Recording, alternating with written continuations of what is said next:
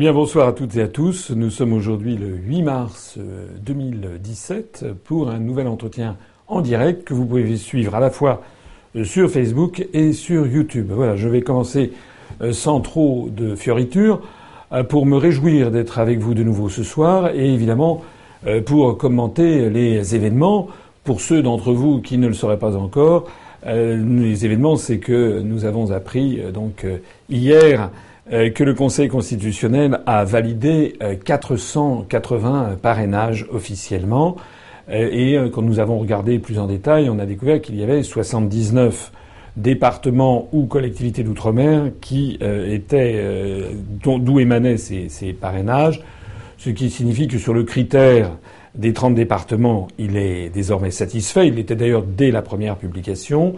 Ça signifie également qu'il ne nous manque plus maintenant qu'une vingtaine de parrainages pour euh, euh, être euh, définitivement qualifiés. C'est évidemment une excellente nouvelle.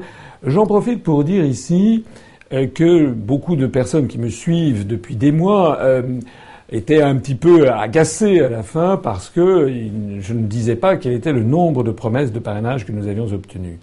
Si je le disais pas, c'est parce que, faites-moi confiance je sais ce que je fais. C'est que euh, les promesses de parrainage, euh, ce ne sont que des promesses. Et d'ailleurs, nous avons constaté, il y a quand même un certain nombre de maires, hélas, qui n'ont pas transformé le parrainage, euh, la promesse de parrainage en parrainage officiel. Donc nous n'étions pas du tout sûrs du taux de transformation des promesses en parrainage.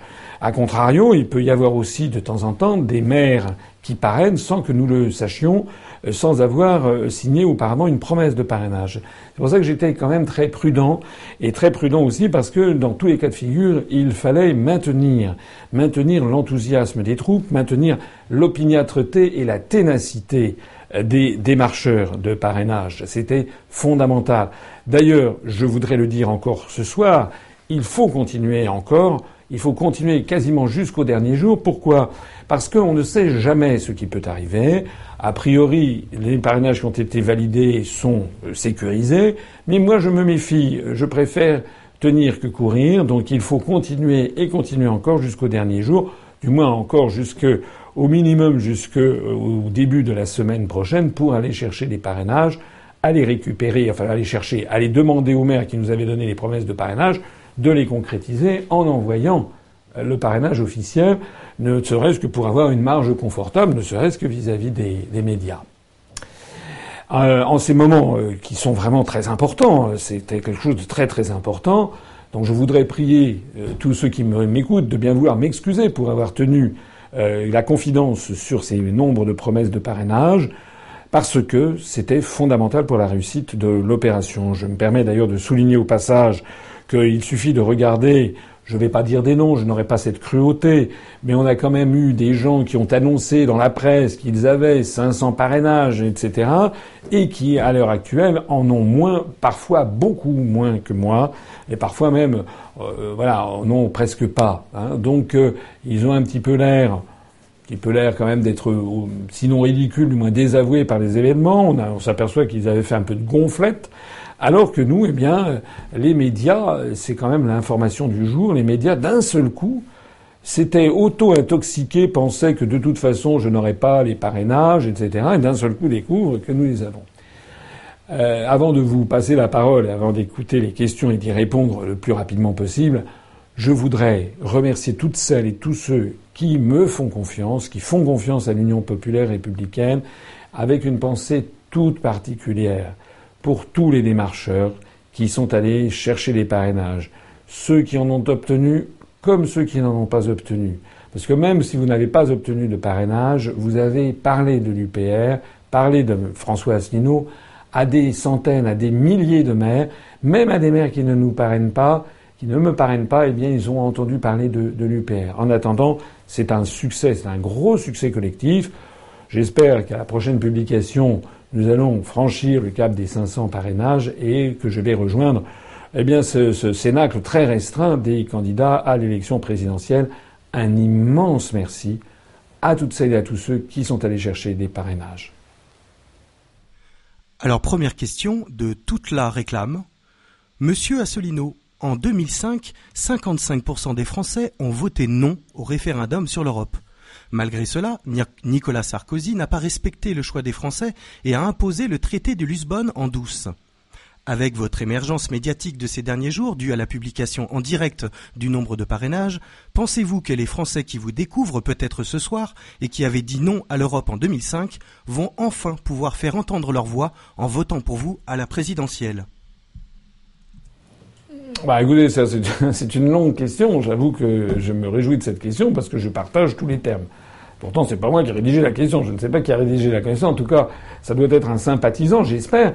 En tout cas, la réponse est oui, bien sûr. C'est que il y a, vous savez, euh, je crois que dans la vie, toutes les bonnes et toutes les mauvaises actions finissent par être sanctionnées comme elles le doivent. C'est-à-dire que quand vous faites toujours des bonnes actions, hein, c'est le principe du karma, eh bien vous améliorez, vous améliorez votre karma, vous, finissez. Euh, c'est un proverbe chinois que j'aime à citer, euh, qui dit le ciel ne se montre jamais ingrat avec celui qui se donne du mal. A contrario, quand vous faites des mauvaises actions, moi c'est ce qu'on m'a appris quand j'étais petit, mais on finit toujours par être rattrapé d'une façon ou d'une autre. Voilà. Le viol, la violation du vote de 2005, en fait, a été une mauvaise action et qui ne cesse, qui ne cesse de faire ses effets. Douze ans plus tard, la pilule n'est toujours pas passée. Et elle passe d'autant moins, en effet, eh bien que la situation s'aggrave dans tous les domaines. Ne vous laissez jamais intimider par ceux qui vous disent voilà euh, euh, vous êtes conspirationniste, vous êtes ci, vous êtes ça. Il faut dire vous, messieurs les européistes, vous avez violé le référendum des Français de 2005. Vous n'avez plus le droit moral de nous donner des leçons de morale. Voilà. Effectivement, toutes celles et tous ceux qui ont gros sur le cœur que leur vote ait été méconnu, eh bien, je les invite, en effet, à me rejoindre et à voter pour, ma candidature à l'élection présidentielle, parce que c'est évidemment très important, pour une raison simple, c'est que je suis le, le candidat du Frexit, le seul qui propose, dès son installation, de convoquer un sommet des chefs d'État et de gouvernement de l'Union européenne pour dire très gentiment, calmement, sereinement, en adulte, en responsable politique et en chef d'État, de dire, eh bien voilà, la France a décidé souverainement de sortir de l'Union européenne. C'est d'ailleurs ce que vont faire les Britanniques dans quelques semaines. Voilà. Il n'y a pas besoin de s'en faire des montagnes. Et il ne va pas s'agir d'avoir un référendum, de renvoyer des, de renégocier des traités, etc. Notez bien que les autres candidats, alors on ne connaît pas encore quels vont être tous les candidats, mais on commence à voir à peu près qui est-ce qui va y être. Aucun autre candidat, aucun autre, ne proposera ce que je propose. Madame Le Pen, Monsieur Dupont-Aignan, Monsieur Mélenchon, s'il a ses, parrainages, et s'ils ont tous leurs parrainages, pour l'instant seul Monsieur Dupont-Aignan a dépassé la barre des 500, eh bien, ils seront tous certainement candidats, eh bien, ils ne vous proposent dans le meilleur des cas que de renégocier les traités. Je rappelle que la renégociation des traités, regardez ce qui se passe avec le CETA, avec le TAFTA, avec la Convention sur l'avenir de l'Europe de Giscard d'Estaing, ça dure des années.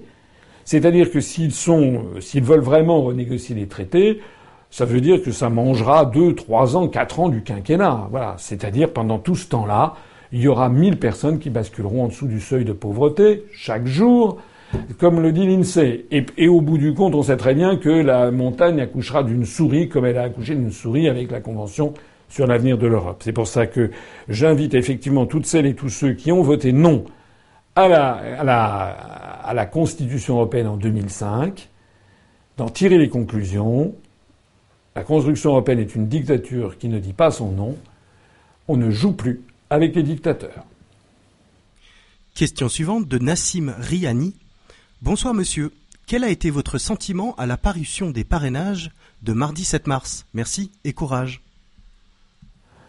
Euh, alors, euh, mardi 7 mars, c'était euh, c'était c'était hier. entre temps, il y avait eu vendredi, vendredi précédent, le vendredi 3 mars, qui avait été un coup de Trafalgar. Voilà. en fait, il y a un problème au Conseil constitutionnel. Le problème du Conseil constitutionnel, je ne sais pas si c'est la désorganisation, si c'est l'imprévoyance, parce que c'est sûr qu'ils voient arriver en quelques jours, en quelques heures, il doit, il doit arriver des tombereaux de courriers. voilà, ils ont euh, validé plus de 7000 courriers, donc il y a 7000 lettres qu'il a fallu qu'ils ouvrent. S'ils ne sont pas armés pour ça, effectivement, il y a des effets de, de bouchon. En réalité, ce que devrait faire le Conseil constitutionnel dans le cadre de la procédure actuelle, qui par ailleurs est très contestable, ils auraient dû avoir normalement quatre chiffres par candidat. Ils auraient dû me présenter à chaque fois le nombre de parrainages reçus par candidat. Première ligne. Deuxième ligne, le nombre de parrainages validés par candidat. Troisième ligne, le nombre de parrainages reçus mais non encore validés, c'est-à-dire en cours d'instruction. Et quatrième ligne, le nombre de parrainages invalidés. De telle sorte que les lignes 2, 3 et 4 auraient correspondu, le total aurait fait la ligne numéro 1. Si on avait eu ça le jour le vendredi, le vendredi 3 mars, on aurait vu, vous savez que j'avais eu 60 parrainages validés lors de la première publication du mardi 1er. Euh, S'il y avait eu ça le vendredi 23, on aurait vu que j'avais 60 parrainages validés, mais on aurait vu qu'il y avait, je ne sais pas combien, mais peut-être 220 ou 230 parrainages en instance de validation et au total quelque chose comme peut-être, euh, je ne sais pas, 280 ou 290 parrainages reçus. Mais comme ça n'a pas été la procédure qui a été suivie, eh bien, en réalité, le Conseil constitutionnel a maintenu tout simplement la ligne des parrainages validés. Comme ils n'en avaient pas traité, ils ont mis zéro, ce qui a fait, comme vous le savez, euh, toute une histoire, à juste titre d'ailleurs. J'ai essayé d'appeler M. Fabius, le secrétariat. J'ai été basculé sur M. Laurent Vallée, le secrétaire général du Conseil constitutionnel, dont d'ailleurs je signale qu'il a été tout à fait courtois et euh, professionnel à mon égard, et je l'en remercie. Il m'a donné des explications qui, à vrai dire, m'ont un peu, un peu surpris, ne m'ont qu'à moitié convaincu, parce que, bon, enfin bref, n'entrons pas dans les détails. Résultat des courses, alors, euh, hier, le 7 mars, en effet, entre-temps, ben, ils avaient traité les parrainages qui étaient en cours de traitement, plus d'autres qui étaient arrivés, et effectivement, euh, Monsieur Vallée m'a envoyé, quelques minutes avant la parution officielle, il m'a envoyé, il a eu la gentillesse de m'envoyer un SMS pour dire voilà, le nombre de parrainages que, officiellement que vous avez, ça va être publié dans quelques instants. Et je dois avouer, puisque c'était la question, je dois avouer que ça m'a fait quand même effectivement un petit pincement de cœur, parce que honnêtement, je ne pensais pas euh, qu'il y en aurait autant. Euh, pour une raison simple, c'est que euh, ben, nous avions un peu anticipé de ce que nous pensions savoir être les dates d'envoi des, des, des, maires. Et en réalité, ce qui s'est passé, c'est qu'il y a eu quelques maires supplémentaires qui ont parrainé par rapport que nous ne connaissions pas, mais il y a eu aussi un, je pense qu'ils ont dû mettre des moyens humains supplémentaires de telle sorte que, en fait, euh, les parrainages qui ont été traités ont été traités, même ceux qui avaient été reçus très très récemment. Voilà. Par exemple, j'avais appris quelques heures auparavant euh, qu'il y avait un parrainage qui avait été euh, signé, un parrainage officiel qui avait été signé à l'autre bout du monde par le maire de Tours en Nouvelle-Calédonie euh, et qui figure dans cette liste, c'est-à-dire qu'en fait, en l'espace de quelques heures, le parrainage était arrivé au, Haut Commissariat de la République à Nouméa. Et là, pour l'outre-mer, il y a un traitement spécial, c'est que le Haut Commissariat à Nouméa ou à Papeete pour la Polynésie française envoie par, par scan au Conseil constitutionnel. Voilà. Donc ils ont fait leurs efforts pour essayer d'écluser le maximum de parrainage, donc je les en remercie.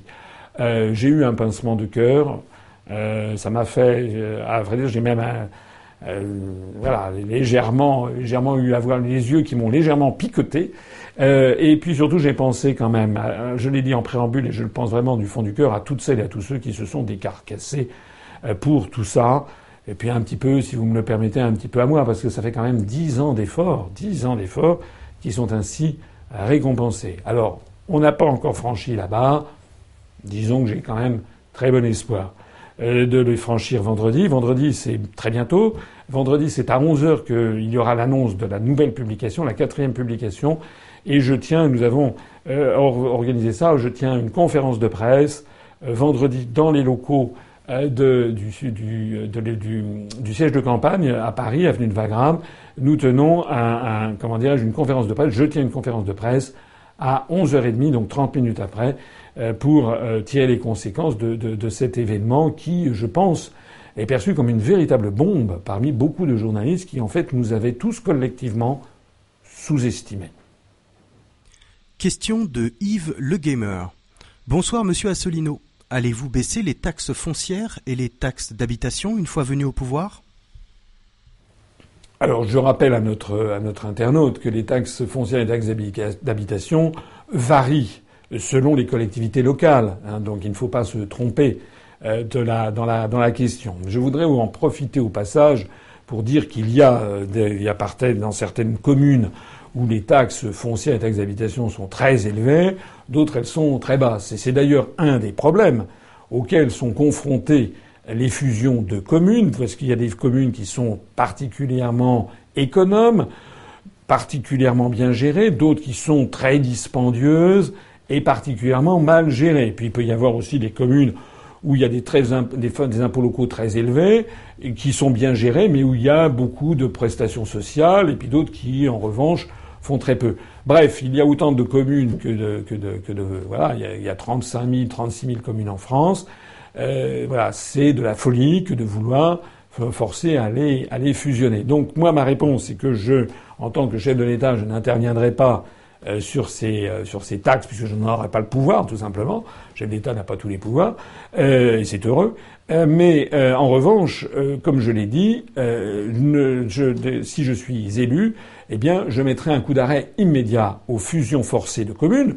Je ne les interdirai pas si nous préverons une loi qui consultera les populations. Si en modifiant le code général des collectivités locales, s'il y a dans deux ou trois villages des gens qui veulent que leur village fusionne avec le village d'à côté, pourquoi pas, bien sûr. Mais si en revanche ils refusent, eh bien on, arrêtera ce, coup d'arrêt, je l'ai déjà dit, sur la politique concernant les, euh, la réforme territoriale auquel on va mettre bon ordre. Voilà. Maintenant, s'agissant des questions de fiscalité plus généralement, ça c'est une question qui relève d'une question gouvernementale, en fait des élections législatives et du programme législatif.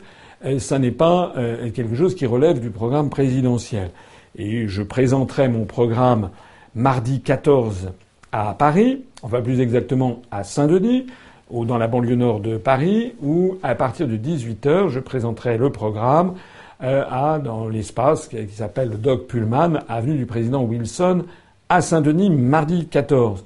Donc là, je présenterai mon programme. Il y aura un socle qui ne surprendra personne, puisque c'est la reprise du programme de 2012, mais il y aura aussi des innovations, des ajouts, parce qu'il y a beaucoup de choses à ajouter. Et je présenterai bien ce qui relèvera du programme présidentiel que je pourrais mettre en œuvre étant élu, avec le programme législatif que je ne pourrais mettre en œuvre que si, au moment des élections législatives, eh bien, euh, nous avons une majorité euh, à l'Assemblée nationale. Question suivante de Olive Hoff. Quelqu'un sait où on peut contacter Cohen ou France Inter pour leur rappeler leurs obligations en tant que service public de donner la parole à tous les candidats? Euh, Je suis un peu embarrassé par cette question parce que c'est vrai qu'il euh, y a des médias qui se comportent correctement, qui bon ils se prennent un, ils prennent, ils prennent un peu tard. Il y en a beaucoup qui semblent me découvrir aujourd'hui. On a eu d'ailleurs aujourd'hui euh, François Xavier, Karim, Thibault, euh, on a été harcelés par les demandes de journalistes de, tous azimuts qui veulent, bah, tant mieux. Mais enfin, que ne l'ont-ils pas fait pendant dix ans? Bon. Alors d'un seul coup, on a l'impression que certains découvrent, découvrent mon existence et découvrent l'existence de l'UPR et sont sidérés que nous ayons 480 parrainages et que je sois probablement très bientôt euh, officiellement candidat à l'élection présidentielle. Donc ça, ça les surprend beaucoup. Alors c'est vrai que dans ce concert, il y a des médias qui se comportent correctement, puis il y en a d'autres qui ne sont pas corrects. On a vu effectivement la réaction de M. Patrick Cohen, qui n'a pas été correcte. Il y a quelques jours, lorsque un de nos adhérents, je ne sais pas qui c'est d'ailleurs, je crois que c'était à Aubusson, euh, a demandé comment se fait-il que vous n'invitiez pas jamais en disant M. François Sinault, et qui s'est fait rembarrer d'une façon qui n'est pas correcte, qui est extrêmement méprisante, parce que je rappelle quand même qu'en 2015, en décembre 2015, il y a quand même eu 190 000 électeurs. Or, ces 190 000 électeurs payent la redevance audiovisuelle. La redevance audiovisuelle, c'est justement ce qui fait vivre France Inter et M. Patrick Cohen. Donc, M. Patrick Cohen n'a pas à être, n'a pas à répondre comme cela. Et d'ailleurs, il a, il devrait faire son devoir de, journaliste. Alors, c'est pas le seul. On m'a montré des, quand même des, choses qui sont venues de France Inter qui n'était pas très reluisante. Je préfère ne pas, ne pas, ne pas gloser là-dessus, mais des commentaires du style que euh, ma candidature allait donner de la migraine euh, ou ceux aux, responsables des médias qui allaient devoir composer, voilà, sous-entendu, en gros, que ma candidature était superflue, ne servait à rien. Il y a eu un autre commentaire sur France Inter je ne sais quel journaliste qui a dit que c'était un programme, que c'était un parti conspirationniste et sans programme. Voilà. Alors je crois que là, aux dernières nouvelles, ça bouge tout, tout, le temps en ce moment. France Inter vient de faire un papier qui est tout à fait correct en revanche. Donc je suppose que là-dedans, ça tangue un petit peu. On a vu quelqu'un comme M. Brunet qui m'avait très gentiment reçu sur RMC, et voici quelques semaines, euh, qui, a, qui a dit à l'antenne quelque chose d'un peu étonnant, puisqu'il a dit que j'étais un candidat qui voulait euh, augmenter la, la, décentralisation vers les régions. Donc c'est tout le contraire. Enfin, moi, je, suis pas, je ne suis pas pour développer le pouvoir des régions. Bon. Bref, je pense que ce sont aussi des ajustements de, de, de premier jour et progressivement les choses vont un petit peu se, se clarifier, mais ça montre qu'en effet, eh bien, l'ensemble des journalistes, il y en a beaucoup qui, euh, tout simplement, euh, avaient fait un, avaient considéré que, l'UPR n'existait pas et ma personne non plus. Voilà. Et d'un seul coup, eh bien, ils sont obligés de se rendre compte de la force que nous représentons, force militante dont témoigne cet excellent score des 480 euh, parrainages euh, officiellement euh, validés. Je pense très honnêtement qu'ils ne sont pas au début de leur découverte. Voilà, parce que je pense que maintenant, il faut vous attendre. Là, je, parle à toutes celles et tous ceux qui m'écoutent. Il faut s'attendre. On va bien, je vois bien ce qui va se passer dans les semaines qui viennent, dans les jours qui viennent. On va essayer de me présenter avec des noms d'oiseaux, conspirationnistes, complotistes, et, ci et ça, ultra droite et tout, tout, enfin, tout ça, on connaît, on connaît la musique. Ne vous laissez pas démonter. S'ils disent ça, c'est que ceux qui disent ça ne savent pas finalement quoi nous reprocher. C'est bien ça le, le problème. Mais les Français ne sont pas si bêtes. Les Français maintenant, ils veulent du fond. Ils veulent connaître les analyses, ils veulent connaître les dossiers, ils veulent connaître aussi l'homme ou la femme qui se présente devant eux pour exercer les fonctions suprêmes de chef d'État, quel est celui en qui ils vont placer leur confiance pour défendre les intérêts du peuple français face à tous les féodaux de notre époque, toutes les oligarchies, pour défendre les intérêts de la République française face aux grands carnassiers de ce monde, pour défendre les grands principes de la République française, la démocratie, la liberté, l'égalité, la fraternité, la laïcité. C'est là dans les semaines qui viennent, n'en doutez pas, que nous allons connaître, je pense, une ascension fulgurante, qui d'ailleurs a déjà commencé. J'ai oublié de le signaler. On avait commencé cette, cette euh, comment dirais-je, cette réunion avec le compteur. On était à 16 577. Alors je ne sais pas si le compteur a évolué. Euh, on me dit qu'il euh, est à non, ça, ne va pas. Euh, bon, il y a un petit problème de compteur, me dit-on, donc euh, on, va tenir, on va me tenir le, compte, le compteur tout à l'heure. Voilà. Question suivante de Alsasso Kougloff. Une question écologie. De nombreuses personnes me demandent ce que l'UPR fera pour l'écologie en cas de Frexit. Sortie du nucléaire, énergie propre et renouvelable, protection du littoral et des zones humides, révision des process ZAD, et arrêt réel des travaux? Bah, Je vais répondre très très simplement. Euh, D'abord, sur le compteur, il y a un petit problème. Il semble que le compteur ne fonctionne pas. On me dit qu'il y a 16 581 euh, adhérents à l'instant T. Donc il y a 4 adhérents depuis le début, mais je ne sais pas pourquoi le compteur cette fois-ci ne marche pas. Euh, encore, encore un problème. Euh, et pour répondre à la question, je vais être très très simple. Je présente mardi 14, euh, je l'ai dit tout à l'heure, le programme. Je voudrais insister quand même sur un aspect des choses qui est important c'est que tout ce qui concerne l'environnement et l'écologie, qui effectivement n'avait pas été vraiment traité en 2011-2012, là nous allons avoir un vrai corps de doctrine qui va être présenté, mais ça relèvera du domaine de euh, la campagne législative, c'est-à-dire le programme de gouvernement. Ça ne relève pas du programme chef d'État. Alors bien sûr, certains vont me dire vous chinoisez et tout. Non, il faut avoir une lecture très précise de la Constitution. Euh, sachez quand même, et d'emblée, je l'ai déjà dit, donc je le répète, que la meilleure façon déjà de vouloir défendre l'environnement, la toute première façon, c'est déjà que les Français reprennent leur pouvoir souverain de décider par eux-mêmes de ce qu'ils veulent et ne pas se laisser imposer des réglementations, des normes, des impositions venant de Bruxelles où prolifèrent les lobbies industriels en tout genre.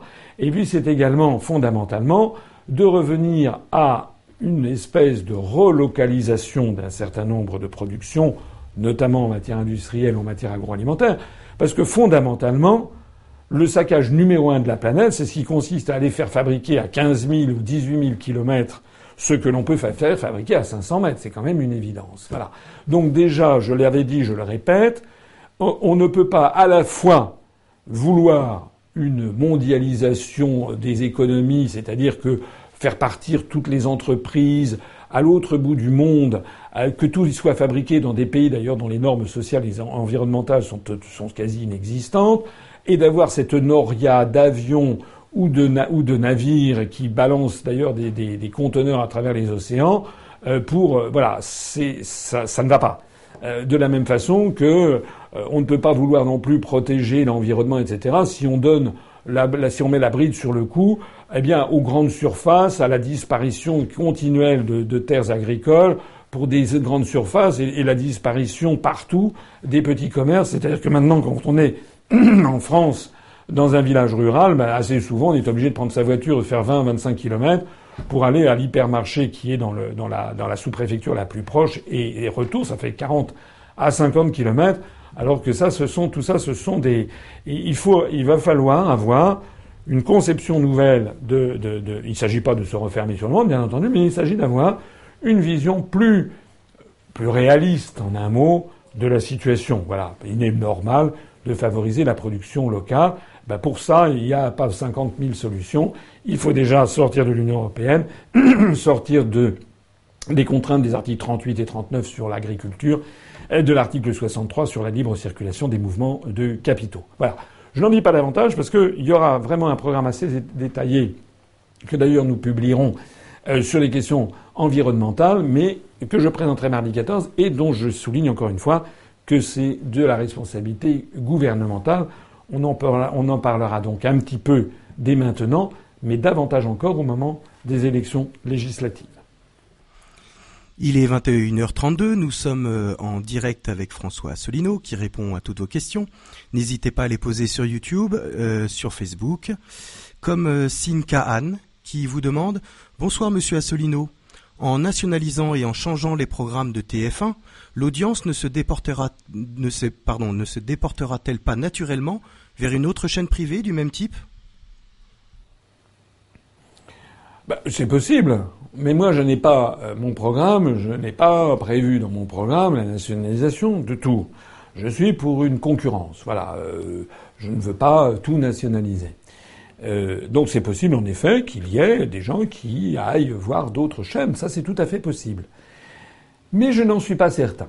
Je n'en suis pas certain parce que euh, la première chaîne de télévision, c'est presque mécanique. C'est comme ça dans tous les pays du monde. Les gens vont d'abord sur les grandes chaînes. Elles ont un fonds de commerce très important.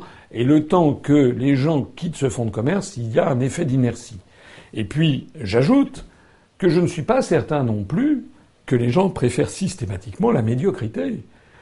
Il ne s'agit pas, bien entendu, de faire des chaînes où trop, euh, où il y, aurait euh, des émissions scientifiques très complexes, etc. Ça pourrait d'ailleurs avoir lieu. On pourrait très bien concevoir que sur une chaîne publique renationalisée, qu'à certains créneaux horaires peut regarder, il y ait des émissions euh, avec un haut niveau scientifique, mais, mais pas pendant les heures de grande écoute, bien entendu.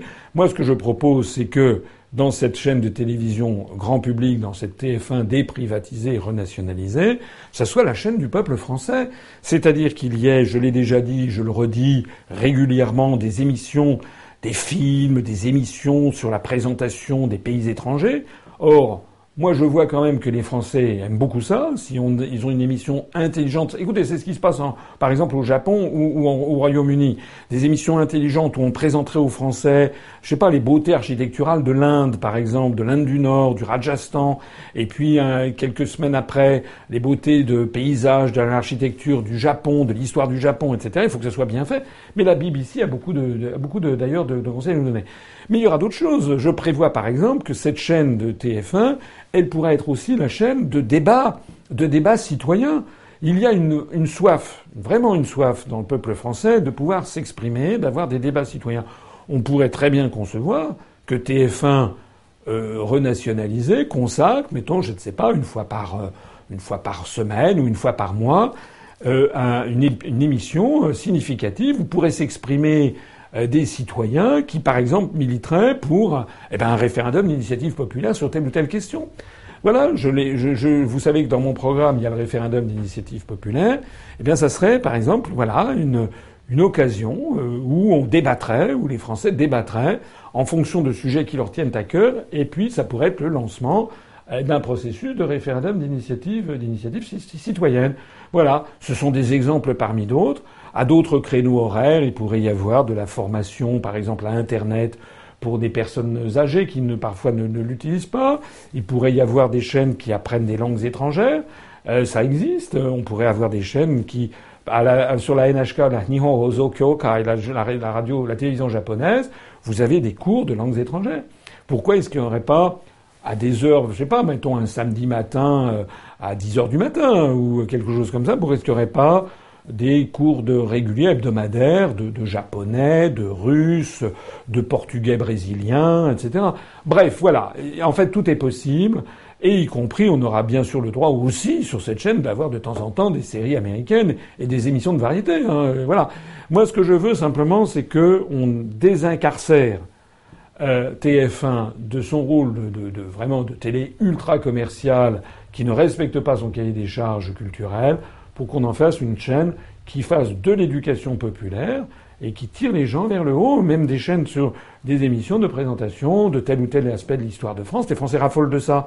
Pourquoi on ne le fait pas avec des bons experts hein? Imaginons, par exemple, actuellement sur Internet, il y a des, émissions, à, commencer par ma conférence sur, l'histoire de France, mais il y a beaucoup, il y a un grand succès en ce moment, depuis quelques temps maintenant, euh, des, euh, des, des conférences faites par quelqu'un comme Henri Guillemin, eh ben, on pourrait avoir un Henri Guillemin de notre temps. Il est décédé malheureusement, mais on pourrait très bien avoir des, des conférences qui pourraient être faites euh, un jour par euh, euh, notre amie Annie Lacroix-Ries, par exemple, qui pourrait faire une, une émission sur, je ne sais pas moi, le, le, le cartel des, des, des, banques, la Banque des règlements internationaux à Bâle, voilà quelque chose.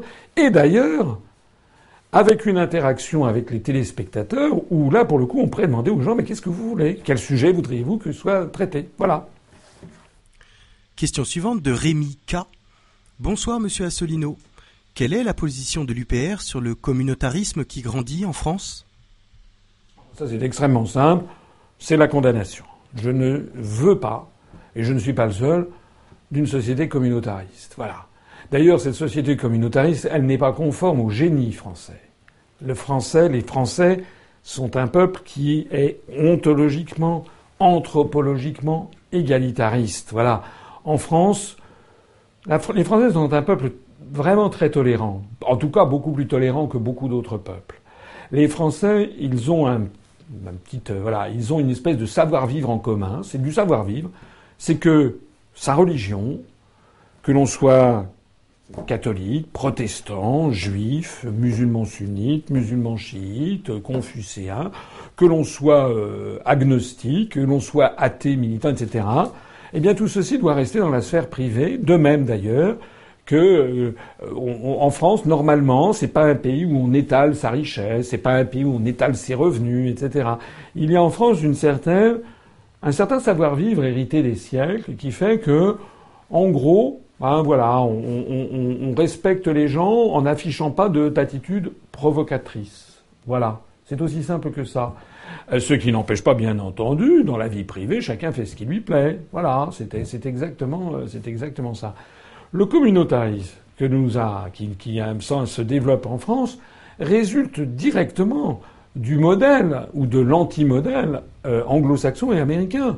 Parce que les Américains adorent ça, au contraire, le communautarisme. C'est un peuple où on adore mettre les gens dans des cases. Voilà. Donc euh, il y a, selon la religion, selon l'orientation sexuelle, selon la profession, selon tel, tel et tel truc. Voilà. Mais ça, c'est pas la France. Voilà. Donc moi, ce que je veux, c'est qu'on revienne au schéma français et que, en fait, on insiste bien davantage sur ce qui nous rapproche collectivement. Hein, nous, nous sommes un rassemblement. Il faut que le peuple français se rassemble. Et on y parviendra comment? On y parviendra justement si les Français reprennent leur pouvoir chez eux. s'ils ont le sentiment que collectivement ils peuvent choisir leur destinée, s'ils peuvent choisir les politiques qu'ils vont mener en matière économique, en matière sociale, en matière éducative, en matière diplomatique, en matière militaire, s'ils ont ce sentiment-là, bien vous verrez que c'est l'appartenance citoyenne qui prévaudra surtout. Et je suis absolument certain que l'écrasante majorité des Français, notamment des Français d'origine immigrés, c'est ça qu'ils veulent en fait. Voilà, ils ne veulent que ça. Et actuellement, les tentations communautaristes ici ou là sont plutôt des réponses à cette société, cet anti-modèle américain que l'on veut nous imposer. Je suis très confiant que si je parviens à être élu, si j'arrive à l'Élysée, si d'un seul coup les Français reprennent le pouvoir chez eux, d'un seul coup redécouvrent excusez-moi, mais le bonheur d'être français, collectivement, eh bien, d'un seul coup, on verra que ce qui nous rapproche tous est beaucoup plus important que ce qui nous sépare, et on verra d'un seul coup s'atténuer le phénomène communautariste dont vous vous plaignez à juste titre. Question de Exprime-toi. Bonsoir, Monsieur le Président, et à tous. Financièrement, où en est le parti? Pour conquérir le pouvoir, allez-vous rester en dehors du système en ignorant les banques?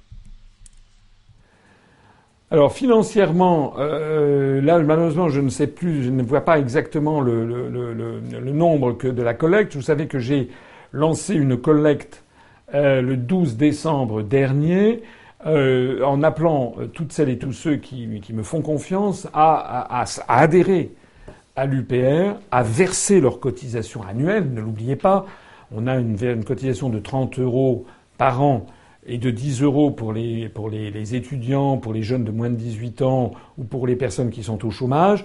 Donc là, on me fait, on me fait savoir que euh, on est à, depuis le 12 décembre, on a euh, collecté 669 170 euros avec plus de 5800 personnes qui ont contribué, je crois. Donc, c'est beaucoup. Euh, ça, compte, ça, ça, ça compte à la fois les adhésions plus les cotisations plus les dons. Je profite d'ailleurs au passage pour remercier toutes celles et tous ceux qui y participent. Et notamment, il y a eu quelques dons importants qui, euh, qui sont limités à 7500 euros. Il y a eu quelques dons importants. Euh, tout ceci euh, n'a pas échappé à ma, à ma vigilance. Si j'avais un petit peu plus de temps, eh ben, j'appellerais tous les donateurs pour les remercier. Je, je, malheureusement, je ne peux, peux pas le faire, donc je le fais collectivement. Alors, ça, c'est la collecte. Ça n'a pas de rapport exact, enfin, direct, enfin, si direct, oui, mais ça n'est pas complet pour les finances du parti politique, puisque cet appel, je l'ai lancé le 12 décembre, mais au cours de l'année 2016, on avait évidemment et fort heureusement euh, euh, reçu de l'argent tout au long de, l'année.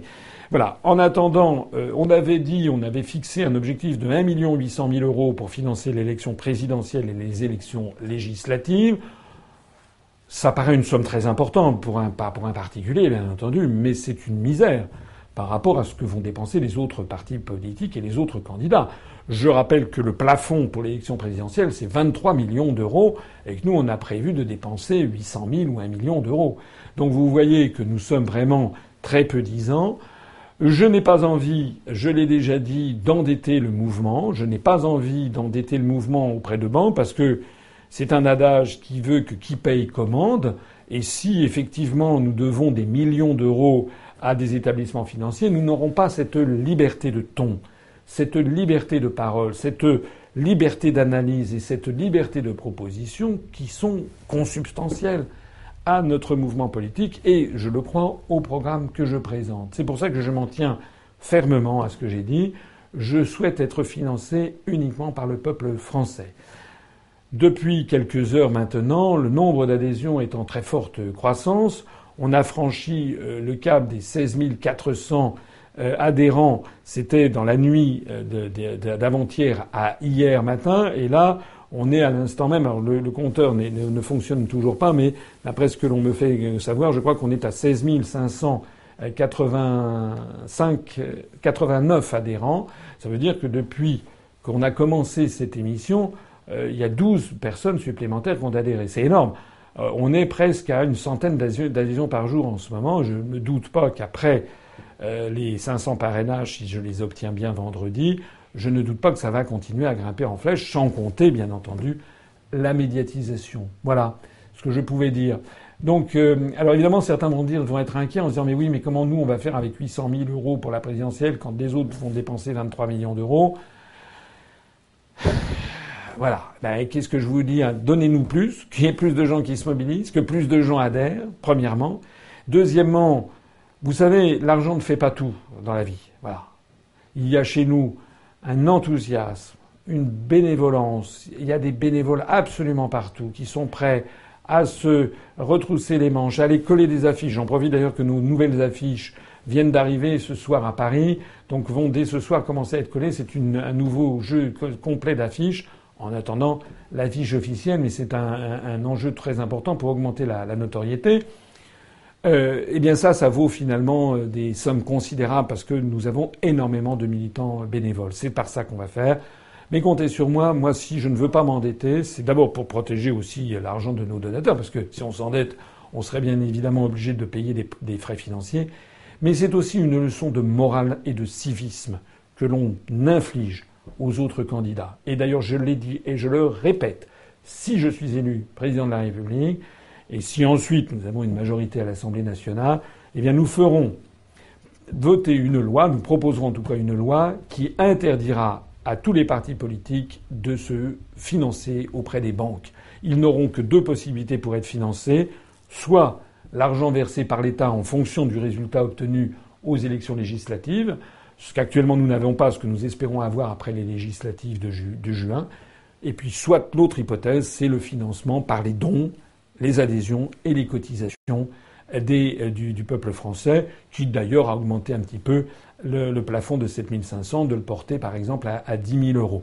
Mais on interdira que des partis politiques puissent se faire prêter de l'argent par des banques, puisqu'actuellement on interdit que les partis politiques se fassent financer par des sociétés ou par des associations, des entreprises publiques ou privées ou par des associations, eh bien j'estime qu'un prêt bancaire, même s'il est remboursable, ça participe d'un financement émanant d'une source de nature du type entreprise, eh bien, nous l'interdirons. Question suivante de Jérôme Balsat. Bonsoir, monsieur Assolino. Comment est-ce que vous appliquerez votre programme protectionniste dans le cadre de l'OMC Alors, l'Organisation mondiale du commerce, pour ceux qui ne le sauraient pas, se situe euh, à Genève, euh, fait partie, a, succédé en fait à partir des accords de, euh, Marrakech du 15 avril 1994, euh, a succédé à ce qu'on appelait auparavant le GATT. C'était un acronyme euh, pour General Agreement on Tariffs and Trade, c'est-à-dire accord général sur les tarifs et le commerce.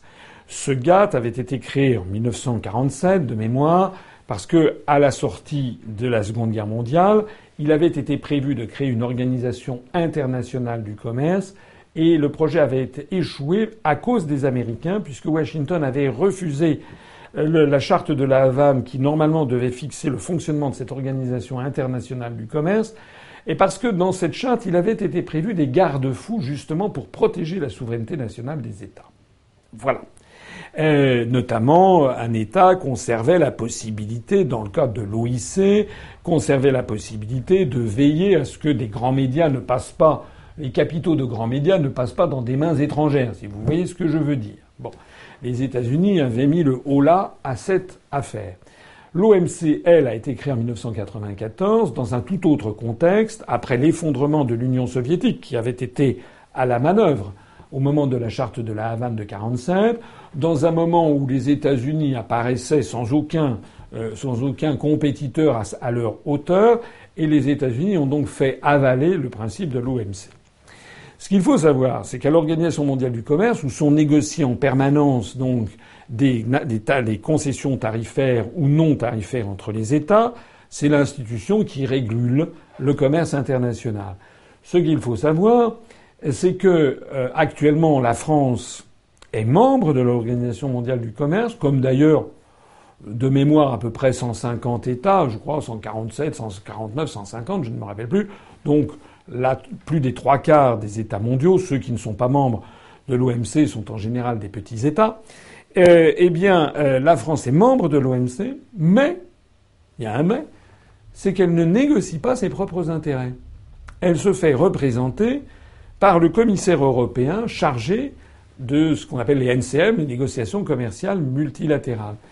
Et ça, c'est depuis le traité de Rome de 1957 que les États membres du marché commun ont dévolu à la Commission européenne leur droit, de leur droit souverain de négocier leurs intérêts dans les négociations commerciales multilatérales. Ça a été transféré à la Commission européenne. Alors, si je me fais bien comprendre, c'est un petit peu complexe, mais si je me fais bien comprendre, la France, comme l'Allemagne, comme l'Italie, comme l'Espagne, etc., sont membres de l'OMC, mais ils sont membres un petit peu dormants. Euh, voilà, ils sont obligés d'assister au fait que c'est un commissaire européen qui négocie pour le compte de l'ensemble des pays de l'Union européenne la position commune de l'Union européenne.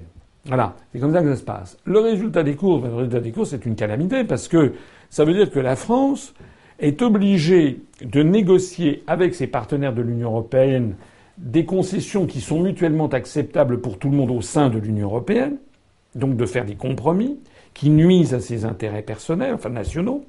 Et ensuite, la Commission européenne, quand elle arrive en négociation à l'OMC, elle est évidemment obligée, elle a une position commune, mais elle est quand même obligée de, céder, parce que quand on entre en négociation, on ne peut pas avoir un mandat définitif, c'est ça ou rien, sinon ça risque d'être rien. Et donc, souvent, pas toujours, mais souvent, le commissaire européen chargé des, des, négociations commerciales multilatérales, eh bien, est obligé d'aller plus loin dans les concessions. Voilà. Lorsque la France sera sortie de l'Union européenne, elle se retrouvera dans la même situation que des États tout petits, comme par exemple l'île Maurice, euh, Antigua et Barbuda dans les Antilles, ou, des, très gros, comme les États-Unis d'Amérique, euh, comme euh, voilà, il y, a des très gros États qui sont à, à l'OMC. Mais qu'est-ce qui se passera à ce moment-là? Eh bien, ce qui se passera à ce moment-là, c'est que la France pourra faire alliance avec des États avec lesquels elle aura les mêmes intérêts. Et non pas alliance avec des États avec lesquels elle a des, intérêts divergents. Voilà. Par exemple, pour, sur le moment des négociations textiles, la France aurait eu beaucoup plus intérêt à faire alliance avec l'Espagne, le Portugal, l'Italie, mais aussi les pays du Maghreb où il y avait une industrie textile naissante, pour faire prévaloir une position commune. Bon, il faut entrer, si on entre un petit peu dans les détails, il faut savoir que les votes à l'Organisation mondiale du commerce ne se font pas euh, comme ça à la majorité, et ça procède de ce que les diplomates appellent le consensus, c'est-à-dire que des résolutions sont réputées adoptées si plus personne ne s'oppose. Ça veut donc dire que même un groupe d'États minoritaires peut euh, se battre mordicus pour défendre ses intérêts nationaux s'il fait alliance avec d'autres pays qui ont les mêmes intérêts euh, nationaux. Voilà. Donc la question est une question technique. Euh, j'espère avoir fait une réponse satisfaisante, mais un petit peu peut-être technique, un peu trop technique. Mais euh, c'est certainement pas en, en, cédant nos pouvoirs à un commissaire européen qu'on défend au mieux les intérêts nationaux à l'Organisation mondiale du commerce. Question suivante de Bill Rousseau. Bonsoir, monsieur Asselineau. Étienne Chouard a à demi-mot appelé à voter pour vous. Que pensez-vous de son projet de citoyen constituant? Alors, j'ai vu que M. Chouard avait dit dans une vidéo que il était le seul vote cohérent, c'était de voter pour François Asselineau. Il a notamment hein, opposé ça à des gens qui se proposaient de voter pour euh, Jean-Luc Mélenchon. Euh, il a fait valoir que euh, bah, la, seule, la seule offre électorale qui soit qui tienne la route, qui soit cohérente en fonction de l'étendue des contraintes, du contenu des traités, de l'impossibilité de renégocier les traités européens, il n'y avait pas 50 000 solutions, il fallait sortir de l'Union européenne au plus vite par l'article 50. Voilà. Dont acte, Étienne Chouard, que je connais bien, a dit ceci. Euh, et puis alors ensuite, euh, il y a eu évidemment chez nous un certain nombre de d'adhérents qui se sont félicités de cette position d'Étienne Chouard. Et à ce moment-là, Étienne Chouard a fait ensuite un communiqué pour dire oui, mais je ne veux pas, faut plus, c'est plus nuancé que ça, je ne veux pas être récupéré, etc. Bon. Donc, laissons Étienne Chouard. Moi, évidemment, je me réjouis de, sa première position, mais puisqu'il ne souhaite pas qu'on qu'on, glose dessus, bien, je, ne, glosons pas, dessus. Euh, Étienne Chouard est quelqu'un que je respecte beaucoup, euh, qui a beaucoup d'idées, qui est un agitateur d'idées, qui je crois est quelqu'un qui a euh, qui a une rectitude de pensée. Euh, voilà, il a dit quelque chose que, en, affirmant que le seul vote cohérent, c'était c'était celui que je propose, enfin ma candidature. Je crois que c'était un c'est un acte, c'est un geste parce que c'est c'est un certain courage qu'il a montré. Je ne veux pas le mettre dans l'embarras en glosant davantage sur ses positions. Question de Mathieu Laplace. Bonsoir, monsieur Assolino. Une fois élu, votre première mesure sera-t-elle par décret de supprimer les drapeaux européens des édifices publics Ou cela fait-il partie des traités? Euh, C'est le genre de question que j'aime bien, en fait. Euh, ma première, ma première décision, je l'ai dit, de façon symbolique, sera euh, d'envoyer un courrier très gentil, très bien tourné, à l'ensemble des chefs d'État et de gouvernement des pays de l'Union européenne pour leur proposer euh, de tenir un, sommet extraordinaire des chefs d'État et de gouvernement pour confirmer, notifier officiellement la décision de la France de sortir de l'Union européenne et de l'euro. Je l'ai dit, c'est la partie intégrante de mon, c'est la, la, la, dire la colonne vertébrale de mon programme eh bien, je m'y tiendrai, bien entendu. Voilà. On verra cette chose qui pourra peut-être paraître étonnante à certains, c'est que je mettrai en œuvre le programme pour lequel j'aurais été élu par 50% des Français, plus une voix, et si possible, plus d'autres. Bon. Donc ça, c'est entendu. Et d'ailleurs, dans la foulée, le même jour, de façon symbolique, j'écrirai également un courrier euh, au gouvernement des États-Unis d'Amérique pour mettre en œuvre l'article 13 du traité de l'Atlantique Nord du 1er avril 1940, du 4 avril 1949, pour dire que la France a décidé de sortir du traité de l'Atlantique Nord, et donc il suffit de le dire au gouvernement de Washington, et au bout d'un an, on en sort de plein droit. Donc ça sera des mesures fortes, des mesures symboliques, des mesures puissantes, un changement, excusez-moi de le dire, mais une révolution pacifique et par les urnes, un changement très important géopolitique. Ce qui, bien entendu, nous resterons autant que faire se peut les amis, les alliés de l'Allemagne, de, nos partenaires. On ne va pas quitter le continent européen, bien entendu, de même que la Suisse, elle est dans le continent européen et qu'elle a des liens avec tous les pays alentours, même si elle n'est ni dans l'Union européenne, ni dans l'euro, ni dans l'OTAN. On essaiera d'avoir les meilleures relations possibles aussi, bien sûr, avec le gouvernement américain. Et comme je l'ai déjà dit, il se trouve que M. Trump, le président des États-Unis, étant pour le Brexit, ayant prophétisé la prochaine euh, destruction de l'Union européenne et ayant montré toutes ses réticences face à l'OTAN, nous aurons l'oreille la plus, la plus favorable possible de l'autre côté de l'Atlantique que nous n'avons jamais eue depuis 60 ans. Voilà. Alors, la question qui était posée est une question qui peut paraître, à l'égard de ceci, légèrement anecdotique. Pourtant, c'est une question qui me plaît bien parce que moi je suis, euh, certains me connaissent bien, j'aime bien les symboles. Hein. Symboles, c'est important un symbole. C'est un symbole parce que l'homme, euh, l'être humain n'est pas. Euh, c'est un être qui a des affects, c'est un être qui aime les symboles. Voilà. Eh bien, effectivement, alors on examinera les, modalités précises, mais très rapidement, et si possible dès la semaine euh, de ma prise de fonction, on fera retirer en effet de tous les édifices publics le drapeau européen. Euh, dont je rappelle qu'il n'a pas d'existence constitutionnelle, puisque le drapeau de la République, c'est le drapeau bleu-blanc-rouge. Ça, c'est l'article, je crois, 2 ou 3 de la, 2, je crois, de la Constitution. Euh, en revanche, la France n'a pas, dans le traité de Lisbonne, n'a pas justement ratifié, dans je ne sais plus quel annexe, numéro 50 ou quelque chose comme ça, n'a pas ratifié justement son approbation du, du, drapeau européen. Donc, effectivement, on fera retirer ce drapeau européen très rapidement. Dernière question avant la pause. Euh, et au passage, je vous euh, dis que le compteur refonctionne. Nous sommes à 16 598 adhérents désormais. Donc question de penseur sauvage. Bonsoir Président. Si vous êtes élu en 2017, que comptez-vous faire en 2022 après avoir appliqué votre programme?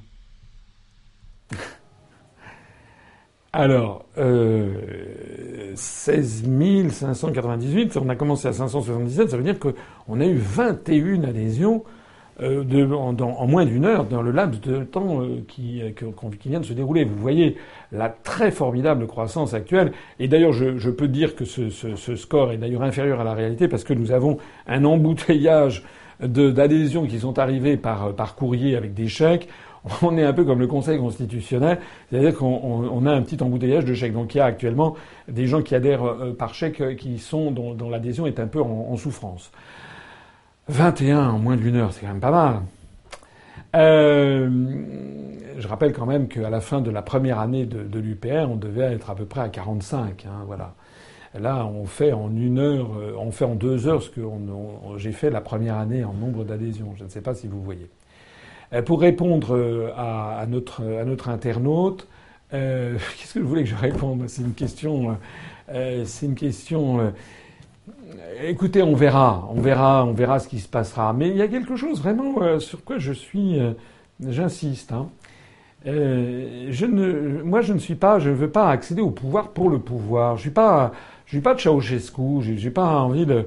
Moi, ce qui m'anime, je crois, c'est quelque chose en fait, les gens qui me connaissent ont bien compris ce qui m'anime. Ça n'est pas l'argent, euh, ça n'est pas euh, euh, le bling bling, ça n'est pas le côté matu vu. Non, ce qui m'anime, c'est d'abord de vraiment de me battre pour mon pays, pour mon pays que j'aime, pour le peuple français qui mérite d'être défendu correctement, alors qu'il a été laissé tomber par les élites pendant plusieurs décennies maintenant. Et puis, ce que je voudrais au plus profond de moi-même, c'est laisser ma marque dans l'histoire, que mon nom suscite euh, pour les générations futures, un, un, exemple suscite des réactions positives. Voilà. Il y avait une belle phrase qu'avait dite Charles de Gaulle, qu'il ne s'est malheureusement pas parfaitement attribué à, appliquer à lui-même, qui était il vaut mieux partir un an trop tôt que cinq minutes trop tard. Et, De Gaulle, qui a été très très touché par les événements de mai 68, a cherché un échappatoire euh, parce que c'était un homme qui pensait sur la durée et a trouvé l'échappatoire du référendum de 69. Euh, ça lui a plu. Nous verrons. Euh, moi, si au cours du quinquennat, pour lequel je serai élu, si au cours de ce quinquennat je mène à bien toutes les réformes considérables qui sont, qui sont, qui sont prévues, et si on remet d'aplomb la République française, et si on voit émerger une nouvelle génération de, de, responsables euh, de droite ou de gauche, parce que c'est normal qu'il y, ait la droite et, la gauche. Je ne crois pas dans une union nationale sur longue période. En tout cas, malheureusement, on peut le regretter, mais c'est comme ça. L'histoire, les, exemples historiques montrent que, que, ça ne, que ça ne dure pas très longtemps. Euh, eh bien, peut-être, euh, je considérerais qu'il faudra passer la main, et puis je laisserai ça en espérant avoir bien, comment dirais-je, sécurisé le système et notamment la Constitution pour éviter qu'il y ait de nouveaux dérapages. Voilà. Maintenant, si évidemment, euh, on verra, on verra ce qui se passera. Si, la, foule en délire considère qu'il faut que je reste, que je sois candidat, je me représenterai. Mais honnêtement, ce n'est pas, du tout ça que j'ai pour l'instant à, l'esprit. Chaque jour suffit sa peine. Si déjà je suis élu au mois de le, 7 mai, euh, ce qui n'est pas, euh, pas absolument impossible. Hein. Il y a encore euh, un an, les gens auraient haussé les épaules. Maintenant, je vois même des journalistes. Quand on voit qu'il y a plus de 50% des Français qui ne savent plus pour qui voter, parce que le fond des Français, au fond d'eux-mêmes, les Français n'ont pas envie d'avoir Madame Le Pen comme présidente de la République. C'est pas vrai. Au fond d'eux-mêmes, les Français n'ont pas envie d'avoir Monsieur Macron comme président de la République. C'est pas vrai. C'est pas vrai. Je vois bien qu'il n'a pas l'épaisseur, l'envergure, la carrure, l'expérience. Ils l'ont bien compris. Euh, Monsieur Fillon avait peut-être plus que ça, mais maintenant, avec tous les problèmes que Monsieur Fillon a, a eu, euh, ça m'étonnerait aussi que les Français euh, mettent leur confiance dans Monsieur Fillon. Euh, et puis Monsieur Hamon, c'est un papier de cellophane, on voit à travers. Enfin, je ne sais pas, il est, il est inexistant. Bon, donc je pense qu'il y a une grosse partie de la population française qui attend autre chose et qui n'est pas satisfaite du choix c'est la raison pour laquelle je pense que tout est possible, même ce qui pourrait paraître incroyable. Voilà, c'est d'ailleurs tout ce qu'on va faire. Moi, je vais là à la candidature, si je suis bien les parrainages, c'est pas du tout pour faire de la figuration. Hein. Qu'on soit bien d'accord, c'est tout faire pour que, au soir du 23 avril, on ait cette nouvelle euh, sensationnelle, c'est que je sois qualifié pour le deuxième tour. Voilà, c'est aussi simple que ça. Et d'ailleurs, j'ai la faiblesse de penser que si j'étais qualifié pour le deuxième tour, je pense que j'aurai de très bonnes chances d'être élu, puisque je pense qu'en tête à tête face à tous les autres candidats, je pense que je, serai élu. Donc la difficulté, en fait, c'est le franchissement du, du, premier tour. On va tous s'y mettre, tous se mobiliser, et puis on va essayer de faire l'impossible. Vous savez ce, que, ce qui est dit Comme ils ne savaient pas que c'était impossible, ils l'ont réalisé. Merci. Nous allons faire notre petite pause, quatre minutes de pause pendant laquelle on va diffuser la nouvelle infographie qui concerne bien évidemment un point de votre programme. À l'Union populaire républicaine, nous considérons que la vie privée est de moins en moins respectée en France.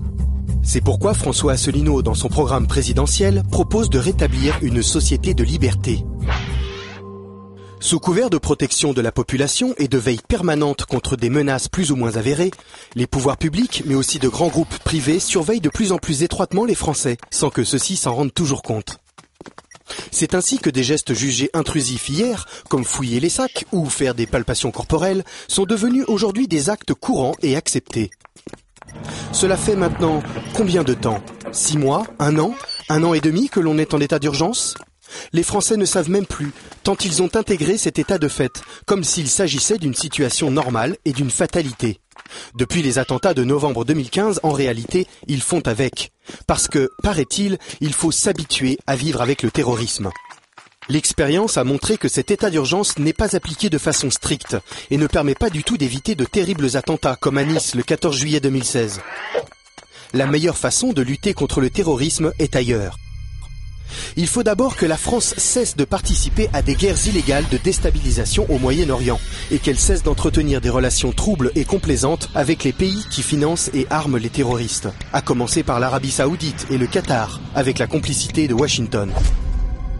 Mais si l'état d'urgence n'est pas appliqué dans toute sa rigueur, il pèse quand même sur les libertés publiques. Au-delà du climat anxiogène qu'il suscite, il a de sérieuses conséquences sur la vie privée, comme l'autorisation de perquisitionner librement, de jour comme de nuit. L'état d'urgence permanent a ainsi pour effet très grave d'habituer les Français à consentir sans broncher à une réduction sans précédent de leur liberté.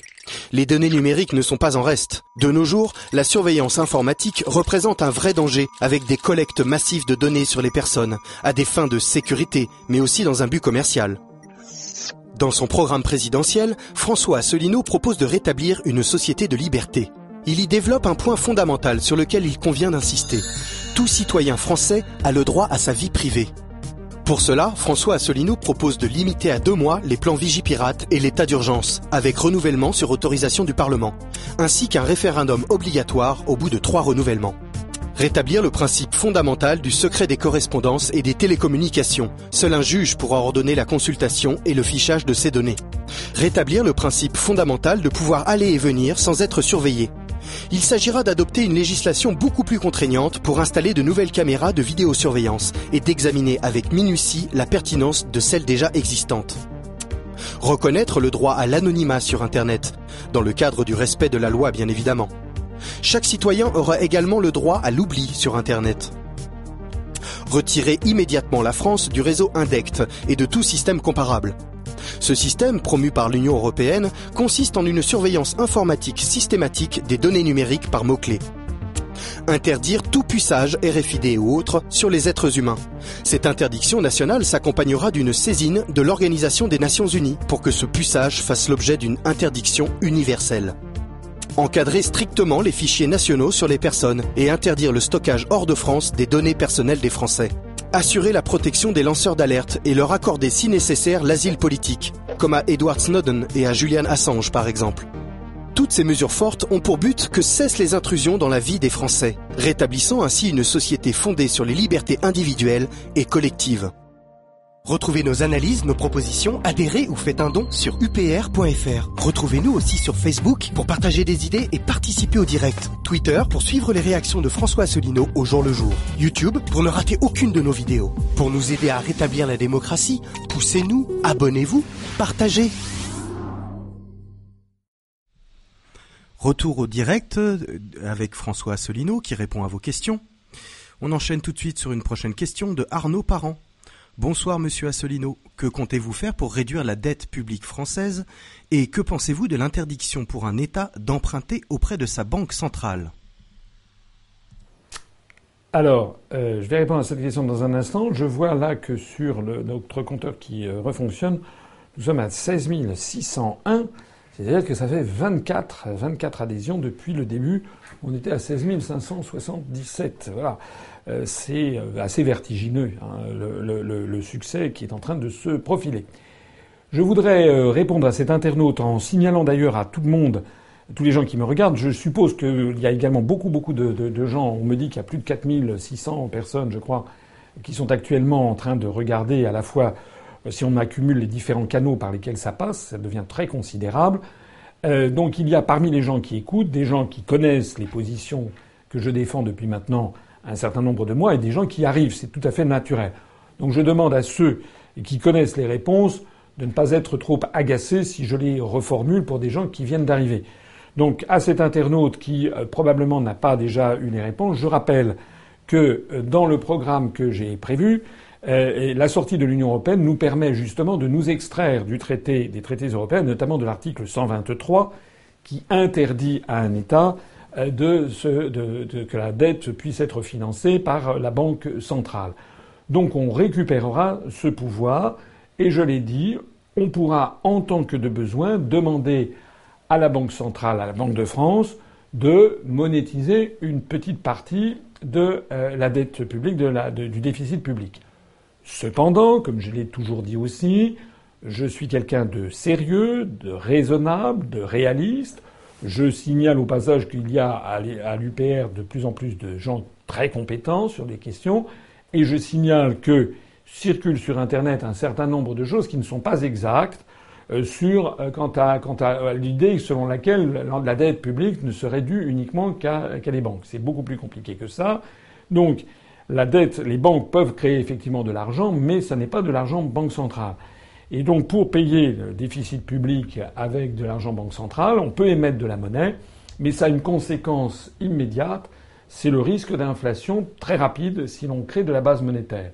C'est la raison pour laquelle, je l'avais déjà dit, on ne s'interdira pas de le faire, quitte à avoir un petit peu plus d'inflation, parce qu'actuellement il n'y a pas assez d'inflation en France, il y a 0,1% sur l'année 2016, ça n'est pas bien, pour des raisons, j'ai pas l'occasion ici de l'exposer, mais parce que c'est normal qu'il y ait un taux d'inflation de l'ordre de 2, 3 ou 4%.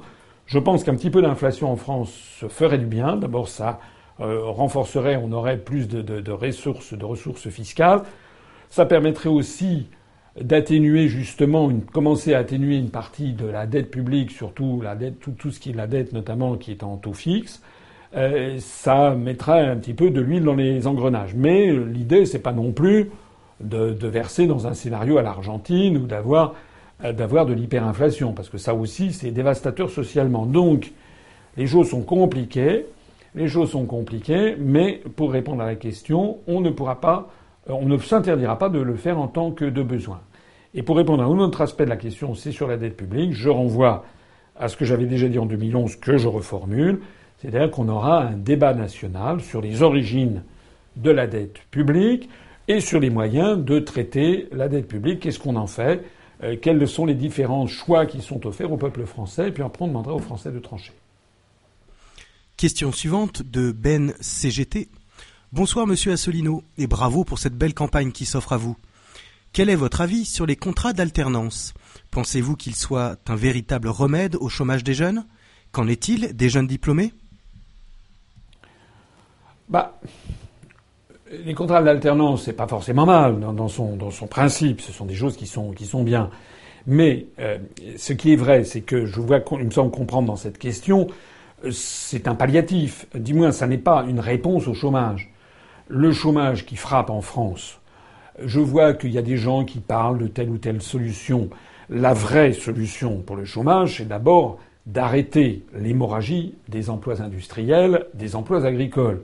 Donc déjà, sortir de l'Union européenne, mettre un terme, un coup d'arrêt aux délocalisations à n'en plus finir, rétablir une certaine forme de protection de certains marchés agricoles pour empêcher la dégringolade de l'agriculture française, favoriser la réinstallation d'un certain nombre de jeunes dans l'agriculture et donc relancer le, comment dirais-je l'emploi industriel, ce qui d'ailleurs est en train de se passer en ce moment même au Royaume-Uni où la croissance industrielle redémarre très fort.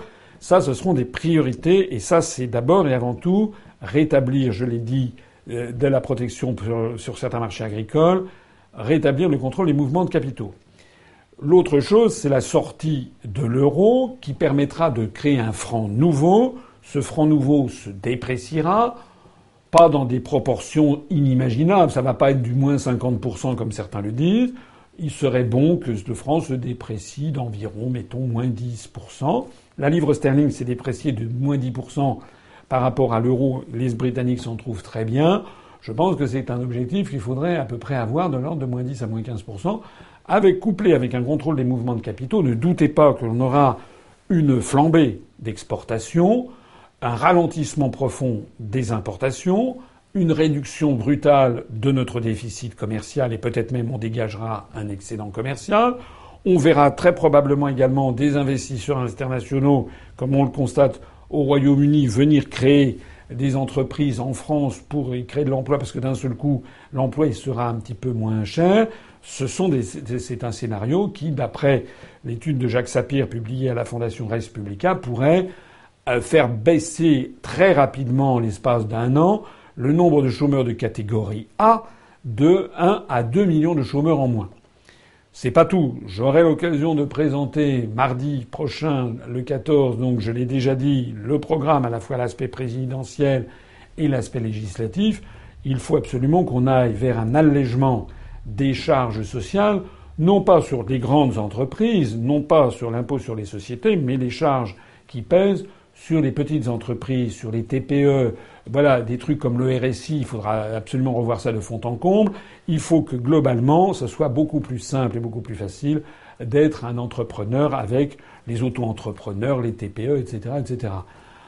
Dans ce cadre général, les contrats en alternance, évidemment, pourront être conservés, bien entendu, mais moi, je ne veux pas faire des stages parking, des trucs, des formations bidons et autres pour camoufler le sous-emploi qui est en France. Il s'agit effectivement de se donner les moyens d'avoir une recrudescence de l'emploi, mais de l'emploi réel en France, eh ben ça c'est très simple. Hein. Ça va tout à fait de pair. D'ailleurs, il y a une grande cohérence dans le programme que je propose. Ça va tout à fait de pair avec la relocalisation en France d'un certain nombre d'emplois. Et donc ça va de pair aussi avec une meilleure protection de, de l'environnement. En fait, c'est pas la pierre philosophale, mais un petit peu quand même. Il s'agira effectivement d'avoir la priorité de l'emploi en numéro un. Je voudrais, puisque je parle à ce propos des questions de contrat de formation en alternance, parler plus généralement de la formation. Il faudra également, je, me rappelle être de mon passage au salon de l'agriculture où j'étais il y a quelques jours, où soit dit en passant d'ailleurs, j'ai été vraiment extrêmement bien reçu par toutes les personnes, les, les différents syndicats professionnels, où certains exposants m'ont très très gentiment reçu et ont été attentifs comme jamais au programme que je leur présentais, notamment sur les questions européennes. Euh, mais je, retire de mon, de mon passage là, on aura l'occasion d'en reparler certainement, euh, qu'il faut améliorer aussi et revaloriser certaines professions, notamment dans le domaine agricole, où il y a des secteurs entiers, où il y a des offres d'emploi non, non satisfaites. Donc il y a aussi un effort de revalorisation d'un certain nombre de métiers, des métiers de l'artisanat, des métiers dans l'agriculture, dans le machinisme agricole, où il y a des milliers d'emplois qui ne sont pas servis, et d'ailleurs avoir des espèces de comités d'orientation interministériels où l'éducation nationale pourrait prendre en considération les points de vue de certains ministères comme le ministère de l'Agriculture pour essayer d'avoir des filières sans toucher à l'âge de 16 ans de, fin de scolarité, mais entre, 4 et, entre 14 et 16 ans pour les adolescents que ça, que ça intéresse, leur donner un autre avenir que de devenir chômeur dans des, dans des banlieues anonymes. Il y a aussi une vie extraordinairement agréable dans les provinces de France et dans les campagnes françaises. Question suivante de Aurélie Blondin. Bonsoir Monsieur Asselineau. Dans votre gouvernement, y aura-t-il la parité femmes-hommes? Quelles sont les mesures d'un président pour mettre en œuvre l'égalité entre tous les citoyens et l'égalité femmes-hommes? Alors pour être honnête, c'est une question à laquelle je n'ai pas pensé pour l'instant. Euh, et au risque, euh, j'avance sur des œufs, mais au risque de peut-être de froisser cet internaute, je ne suis pas absolument convaincu par ces systèmes de parité stricte. Je trouve que c'est un peu des gadgets, pour dire la chose telle qu'elles sont. Euh, moi, je trouve qu'au maintenant, au troisième millénaire, euh, on, devrait euh, quand même passer à la limite, peu importe que ce soit un homme ou une femme, l'important c'est que ce soit quelqu'un de compétent. Voilà. Alors, je sais bien quand même qu'il y a en effet des efforts à faire, notamment dans un certain nombre de professions. Notamment, par exemple, je note que souvent dans les conseils d'administration des entreprises privées, dans les banques d'affaires, je crois qu'il n'y a pas beaucoup de femmes, n'est-ce pas? Donc euh, moi, euh, je ne suis pas contre l'idée, par principe, je ne suis pas contre l'idée d'avoir une parité stricte au gouvernement, mais bon, si c'est pas une parité stricte, s'il y a 60, euh, 60% d'hommes et 40% de femmes, moi, et si les gens sont compétents, bah, je prendrais. Ou d'ailleurs dans le sens inverse, on peut aussi avoir 65% de femmes et, et 35% d'hommes. L'important, c'est que les gens soient compétents. Voilà. C'est vrai, je reconnais que les principes de discrimination positive, quand même, ont eu de l'impact, c'est exact, notamment dans un certain nombre de professions, mais moi je pense justement que dans un certain nombre de conseils d'administration, eh bien, il faudrait faire ça. Euh, je voudrais dire un mot sur ces questions-là. C'est que euh, maintenant, même s'il y a euh, encore des inégalités qui sont exactes, qui sont vraies, euh, il y a aussi des inégalités que l'on ne voit pas assez mises en avant, notamment à l'Assemblée nationale, c'est que c'est la sous-représentation profonde de certaines catégories sociales françaises. Voilà.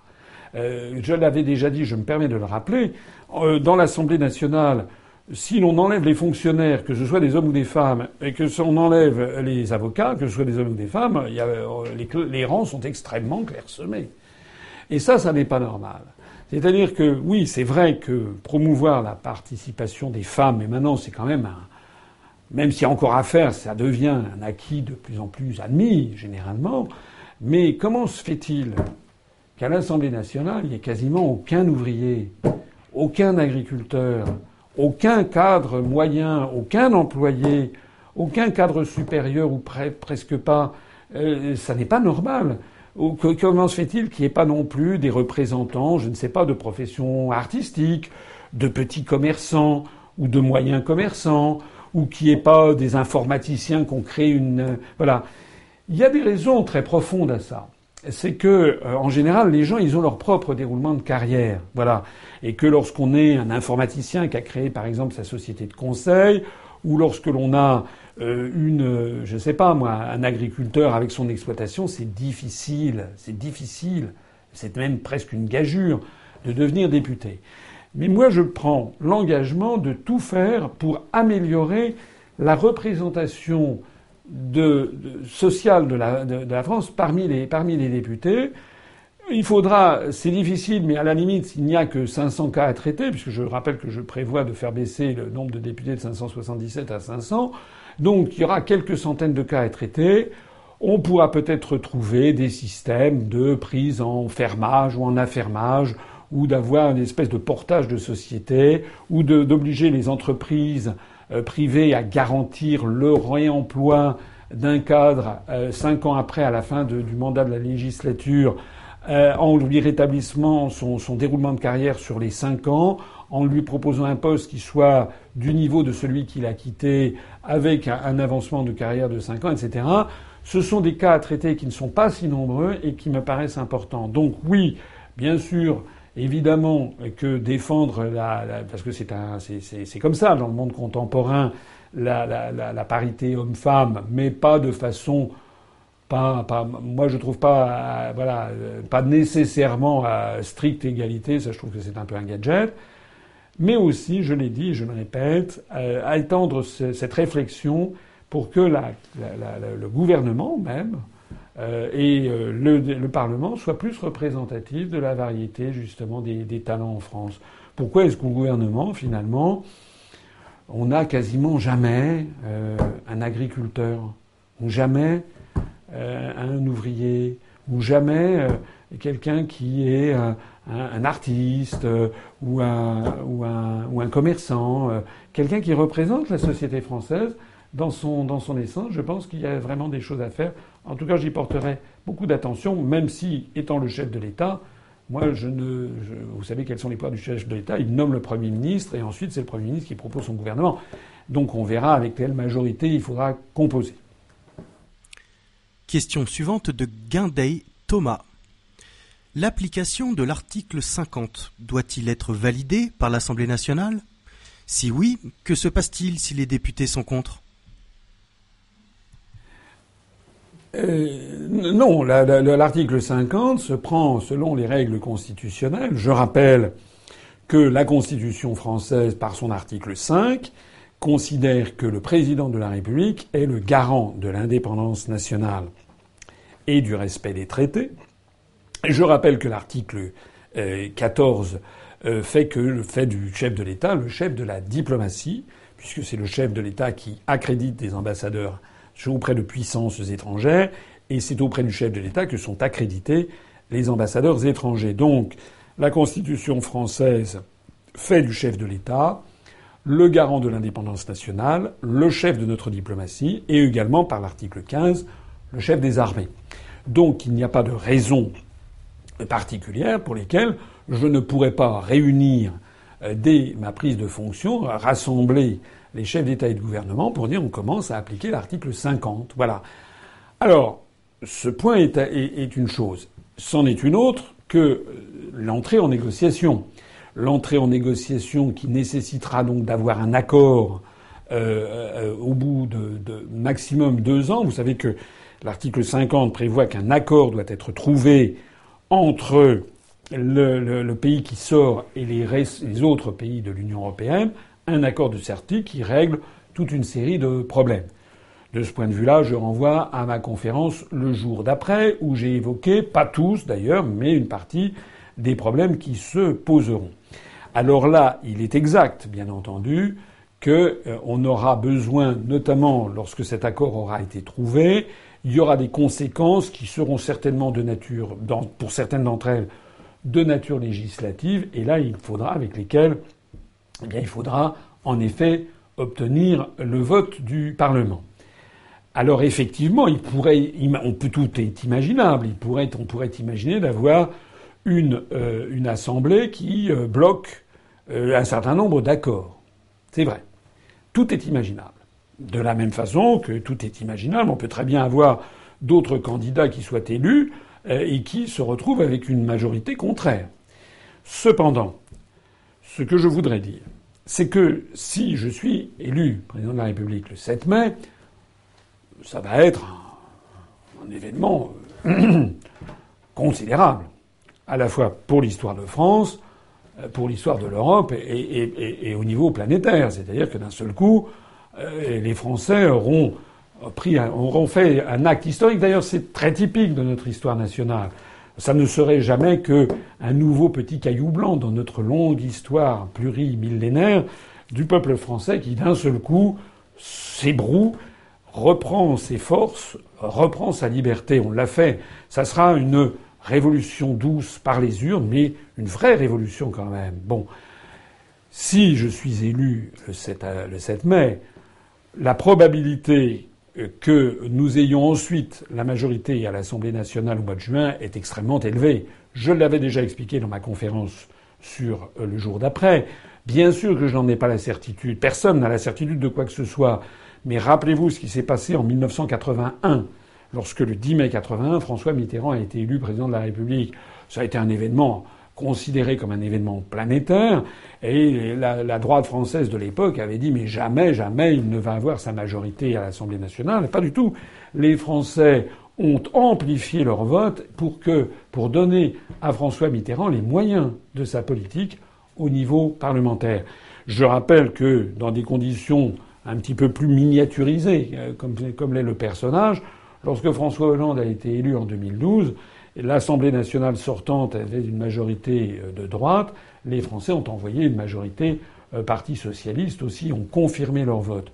Donc j'ai le sentiment que si je suis élu, les Français confirmeront leur vote euh, et nous aurons donc une législature qui permettra de travailler parfaitement. En tout cas, si je suis élu, ben, je mouillerai ma chemise pour qu'il en soit ainsi, pour que effectivement les Français me donnent les moyens de, de mettre en œuvre.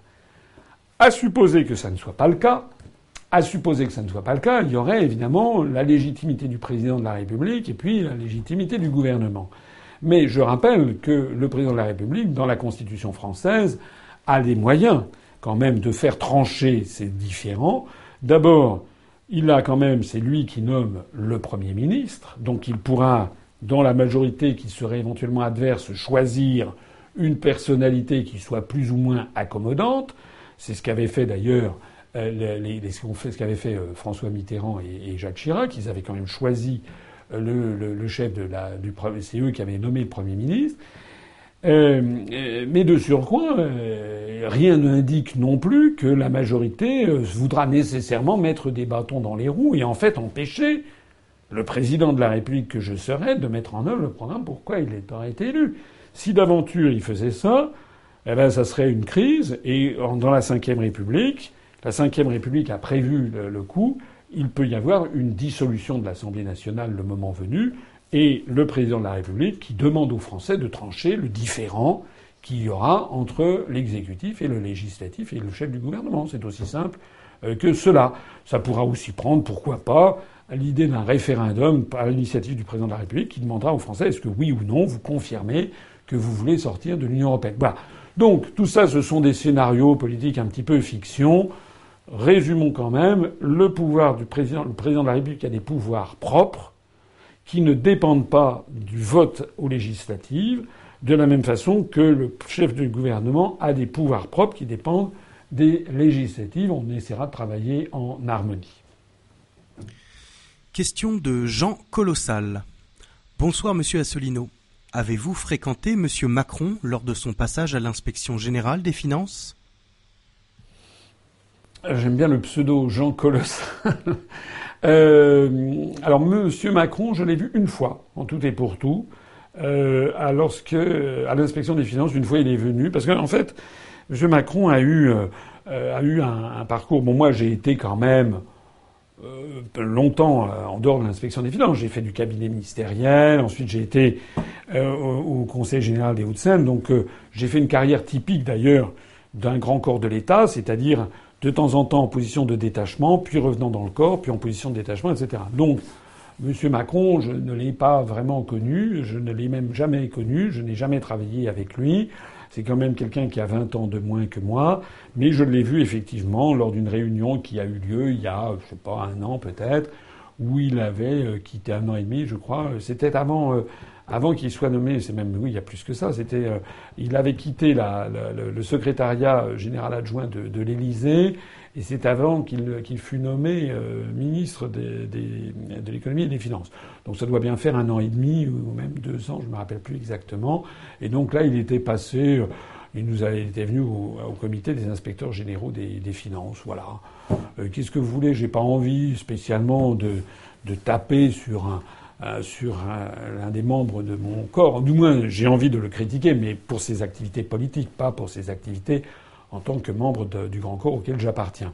Au passage, j'avais une petite, euh, j'avais un petit sourire qui m'avait effleuré les lèvres il y a quelques jours parce que dans la mesure où on imaginait que peut-être M. Juppé allait faire sa réapparition, je me disais intérieurement euh, que si j'étais candidat et que M. Juppé le fut aussi, on aurait eu trois inspecteurs des finances euh, parmi les candidats de la présidentielle, ça aurait été assez, assez croquignolet. Euh, ça n'a pas eu, ça n'a pas lieu puisque Monsieur, Monsieur Juppé n'est pas, n'est pas candidat, mais si tout va bien, eh bien, je serai candidat. Et d'ailleurs, ça va être assez intéressant parce que j'ai eu un journaliste tout à l'heure qui me, m'expliquait, je faisais valoir quand même l'iniquité euh, invraisemblable qu'il y a dans l'accès aux médias, où M. Macron a eu droit à 78 heures de couverture médiatique selon les données CSA dans les grandes chaînes de radio et de télévision la semaine dernière, euh, alors que j'ai eu droit, moi, royalement, à 8 minutes. Donc M. Macron a eu 78 heures, je sais plus combien de minutes, en gros 37 ou 38% du temps de parole pour tous les hommes politiques réservés à ce personnage, et moi j'ai eu droit à 0,07, hein, comme James Bond, mais ça c'est 0,07%. Bon. Donc je faisais valoir ça à, ce journaliste qui me répondait oui mais Monsieur Macron, euh, je dis quoi Monsieur Macron? Oui mais Monsieur Macron, euh, mais quoi? Ah il a été ministre. J'ai dit oui et Madame Ramayad aussi elle a été ministre. Madame Ramayad elle est traitée, elle est totalement ou quasiment totalement blacklistée des médias. Hein. Et à ce moment-là, il dit oui, mais euh, j'ai dit en termes de, en termes de, de, de, vote, euh, l'UPR en décembre 2015 a obtenu 190 000 suffrages. Euh, le mouvement de M. Macron n'existait pas. M. Macron, pour l'instant, a obtenu zéro voix, même pas la scène, puisqu'il ne s'est jamais présenté à quelque élection que ce soit. Voilà. Je faisais valoir également que la chaîne YouTube de M. Macron, de d'En Marche, fait quelque chose comme 690 000 ou 700 000 vues alors que la chaîne YouTube de l'Union populaire républicaine, pour ne parler que de ça, euh, fait 8 millions, 8 millions 600 000 vues. Donc je disais tout ça.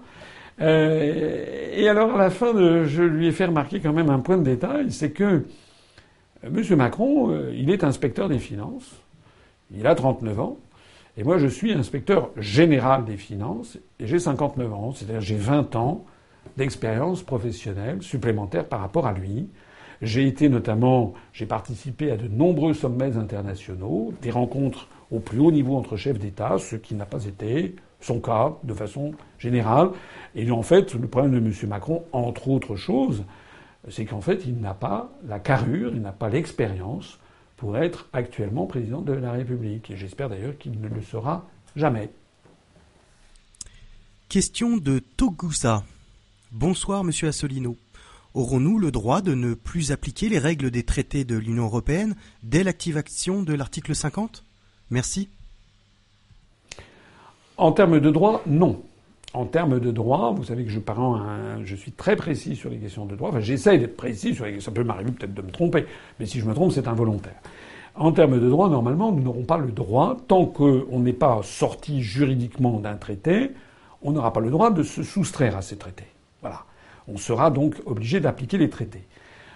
Maintenant, bien entendu, ça c'est le droit, et puis évidemment, il y aura, on, fera en sorte d'accélérer euh, les, procédures. Je voudrais en particulier signaler à la question financière.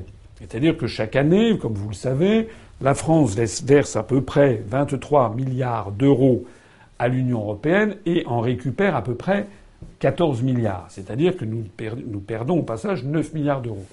Je signale que ces sommes ne figurent pas dans un traité, ne figurent pas dans les traités.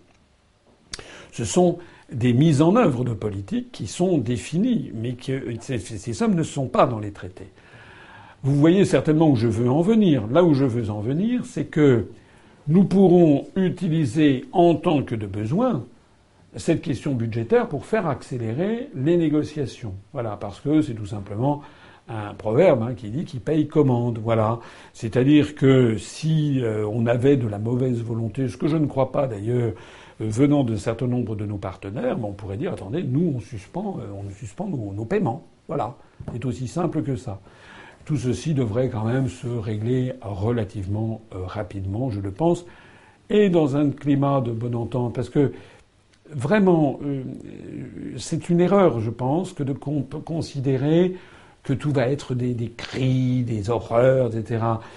Euh, c'est dans l'Union européenne qu'il y a des cris, des horreurs, des, crises d'hystérie, des, sommets de la dernière chance, etc. C'est maintenant qu'il y a ça. Mais regardez ce qui est en train de se passer avec le Royaume-Uni.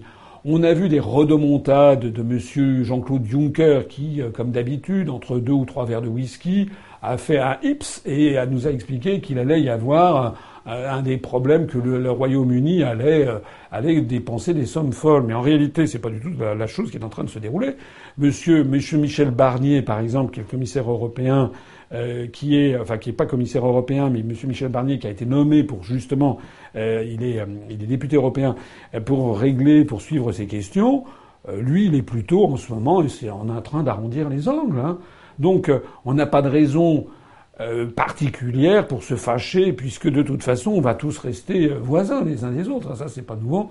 On restera tous voisins. Et d'ailleurs, on pourra très bien développer des coopérations internationales. Euh, par exemple, je, je, rappelle au passage, pour ceux qui découvriraient, je rappelle que Airbus, par exemple, ou Ariane Espace sont des coopérations internationales qui n'ont aucun rapport avec l'Union européenne. Donc, il y aura toujours Airbus, on aura toujours les bonnes relations avec nos partenaires dans Airbus, dans EADS, dans Ariane Espace, etc. Hein, donc il faut, voilà, calmons le jeu, ayons le calme des vieilles troupes, ne tombons pas dans l'hystérie ambiante, ne succombons pas à ce que les, partisans du Brexit appelaient en Royaume-Uni avec euh, ce génie de la langue anglaise pour tout condenser, ils appelaient ça Project Fear, c'est-à-dire le projet de la peur, en fait, le projet qui consiste à terroriser les gens. Du calme, on va se calmer. Regardez comment ça se passe en ce moment au Royaume-Uni. En définitive, ça se passe plutôt très bien. Question de Jean-Baptiste Weber. Bonsoir Président. J'ai vu un documentaire qui présentait l'administration suédoise. J'étais impressionné. Comment tout est transparent vis-à-vis des citoyens. Les salaires des fonctionnaires étaient rendus publics. Pourquoi ne pas faire ça en France? Alors je vais répondre à cette question, mais on me dit que le, site internet de l'UPR euh, aurait des problèmes en ce moment et serait tombé en serait tombé en panne. Donc je ne sais pas si c'est si exact. En tout cas, vous pouvez me suivre euh, sur, euh, sur Facebook et sur YouTube, mais ça veut dire au passage qu'on a peut-être un problème de compteur qui est apparu et le site ne fonctionne plus. Donc nos équipes sont en train, selon la tradition, nos équipes sont en train de, de, de, remédier à ce, à ce problème. C'est un peu fâcheux parce que j'aimerais quand même savoir combien, à quel nombre d'adhérents on va terminer cette, cette soirée. Alors la question qui vient d'être posée, euh, faudra y réfléchir. Euh, la société française n'est pas la société suédoise. Les Scandinaves ont une autre tradition que la nôtre. Les Scandinaves ont une tradition de, je vais corser le trait, mais c'est un peu les Vikings, c'est un peu une espèce de fraternité comme ça, euh, qui est où il y a beaucoup moins de chichi. Euh, voilà dans les pays scandinaves. tout le monde sait qu'en effet, Monsieur l'internaute a raison. on voit des, des ministres, le Premier ministre d'ailleurs, dans les rues de, de Stockholm en Suède ou de, ou de Copenhague au Danemark. Euh, ou en Norvège, un ministre qui, qui, va à la cantine avec les, avec les, les, les, les fonctionnaires, etc. Je ne suis pas sûr qu'il faille nécessairement euh, légiférer dans cette, dans cette direction. Mais néanmoins, il y a quelque chose qui est vrai. C'est que je pense que. Euh, comment dire je pense qu'il faut euh, essayer de conserver la dignité de la fonction pour un président de la République ou pour un ministre, mais il faut aussi arrêter le côté matu vu, le côté euh, snobinard, le côté méprisant plus encore que certaines élites françaises ont prise. Voilà, ont pris. Et moi, je pense que c'est plutôt une question de, de comportement personnel. Voilà. Moi, j'ai déjà eu l'occasion de le dire et je le redis. Euh, si je suis élu président de la République, ben, je ne vais pas aller euh, fêter euh, l'élection avec des milliardaires. D'abord parce que les milliardaires ne, ne, votent pas pour moi et ne me soutiennent pas. Donc je pense que M. Macron, lui, s'il était élu président de la République, irait en effet célébrer ça sur des yachts de milliardaires. Ben, non, moi non. Moi non, parce que je suis comme ça. D'ailleurs, je ne suis pas, je suis pas quelqu'un que l'on voit dans les, les, soirées à la mode, etc. Ça n'est pas mon genre. Je suis quelqu'un de discret. Euh, voilà, j'ai une femme et des enfants euh, dont je respecte beaucoup la, la, la, vie privée. Je n'ai pas envie d'exhiber, de m'exhiber comme ça dans les magazines et autres. Ça participe de tout un ensemble. Et moi, les gens qui me connaissent, c'est pas à moi de parler, mais à l'UPL, il y a quand même un esprit, je crois, qui est bon enfant, et où, ça, voilà, je, je, ne suis pas, je ne suis pas quelqu'un qui est euh, crispé sur sur les hiérarchies et le, protocole dans la mesure, bien entendu, où il y a quand même le respect qui est dû à la fonction. Alors, euh, faut-il aller plus loin pour la publicité des, des, des, salaires, des primes? Je, je, pense que ça serait peut-être pas mal, en effet.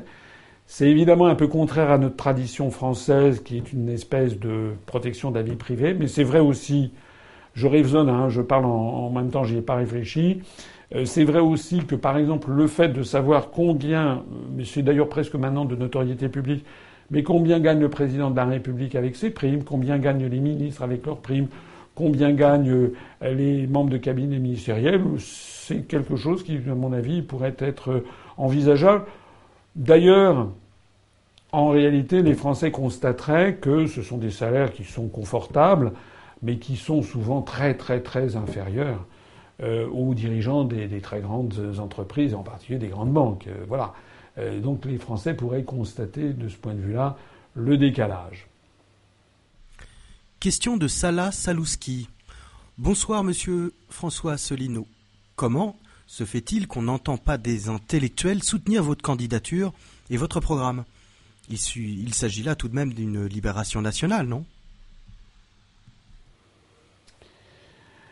Euh, Eh ben, euh, j'avoue que c'est une question que je trouve excellente et qui me fait de la peine et qui me touche beaucoup parce que c'est une question que je me pose très régulièrement. Voilà. Donc je ne sais pas quoi répondre parce que c'est pas à moi de répondre en fait. Euh, mais c'est une question que je trouve particulièrement percutante. Euh, vraiment, je me la pose souvent. D'abord, euh, alors pour l'instant, je ne suis pas encore officiellement candidat, mais si je suis officiellement candidat, ce qui j'espère sera confirmé très prochainement, effectivement, je, pense que je m'interrogerai là-dessus et que je demanderai que l'on m'aide. Voilà, parce que ça n'est pas normal qu'un mouvement politique comme celui que j'ai créé, qui suscite tant d'espoir chez beaucoup de gens, euh, qui euh, est en croissance verticale au niveau des adhésions. Malheureusement, le compteur actuel est bloqué. Euh, mais on, a dépassé les 16 600 adhésions. Euh, qu'il y a tellement d'espoir sur Internet, que ce mouvement soit aussi calomnié, aussi maltraité, etc., dans les médias, sans que une conscience morale, un intellectuel français, un académicien, un, professeur des facultés, etc., ne se soit manifesté pour dire ça n'est pas normal, il faut arrêter de, faire ça. Euh, c'est vrai que c'est quelque chose qui me touche beaucoup. Je vous remercie pour cette question, mais on essaiera, on aura l'occasion d'en reparler. Question de Guillaume Lelasseur. Plusieurs grands médias vous ont contacté. Avez-vous reçu également des invitations de la part des grands médias étrangers? Alors, euh, euh, oui, enfin, on a euh, là, on fait une conférence de presse vendredi à 11h30. On a demandé à certains, enfin, aux journalistes qui souhaitaient venir, mais j'ai l'impression que tous les journalistes ne l'ont pas encore fait ou vont s'en passer, parce qu'évidemment, les journalistes seront accueillis quand ils arriveront. Mais on a eu effectivement des demandes de quelques quelques journaux, quelques médias étrangers. Question de David Espic. Bonsoir Monsieur Assolino. Votre cote est passée de 500 contre 1 à 100 contre 1 sur les sites de Paris en ligne. Avez-vous eu le temps de miser sur votre élection? C'est pas vrai.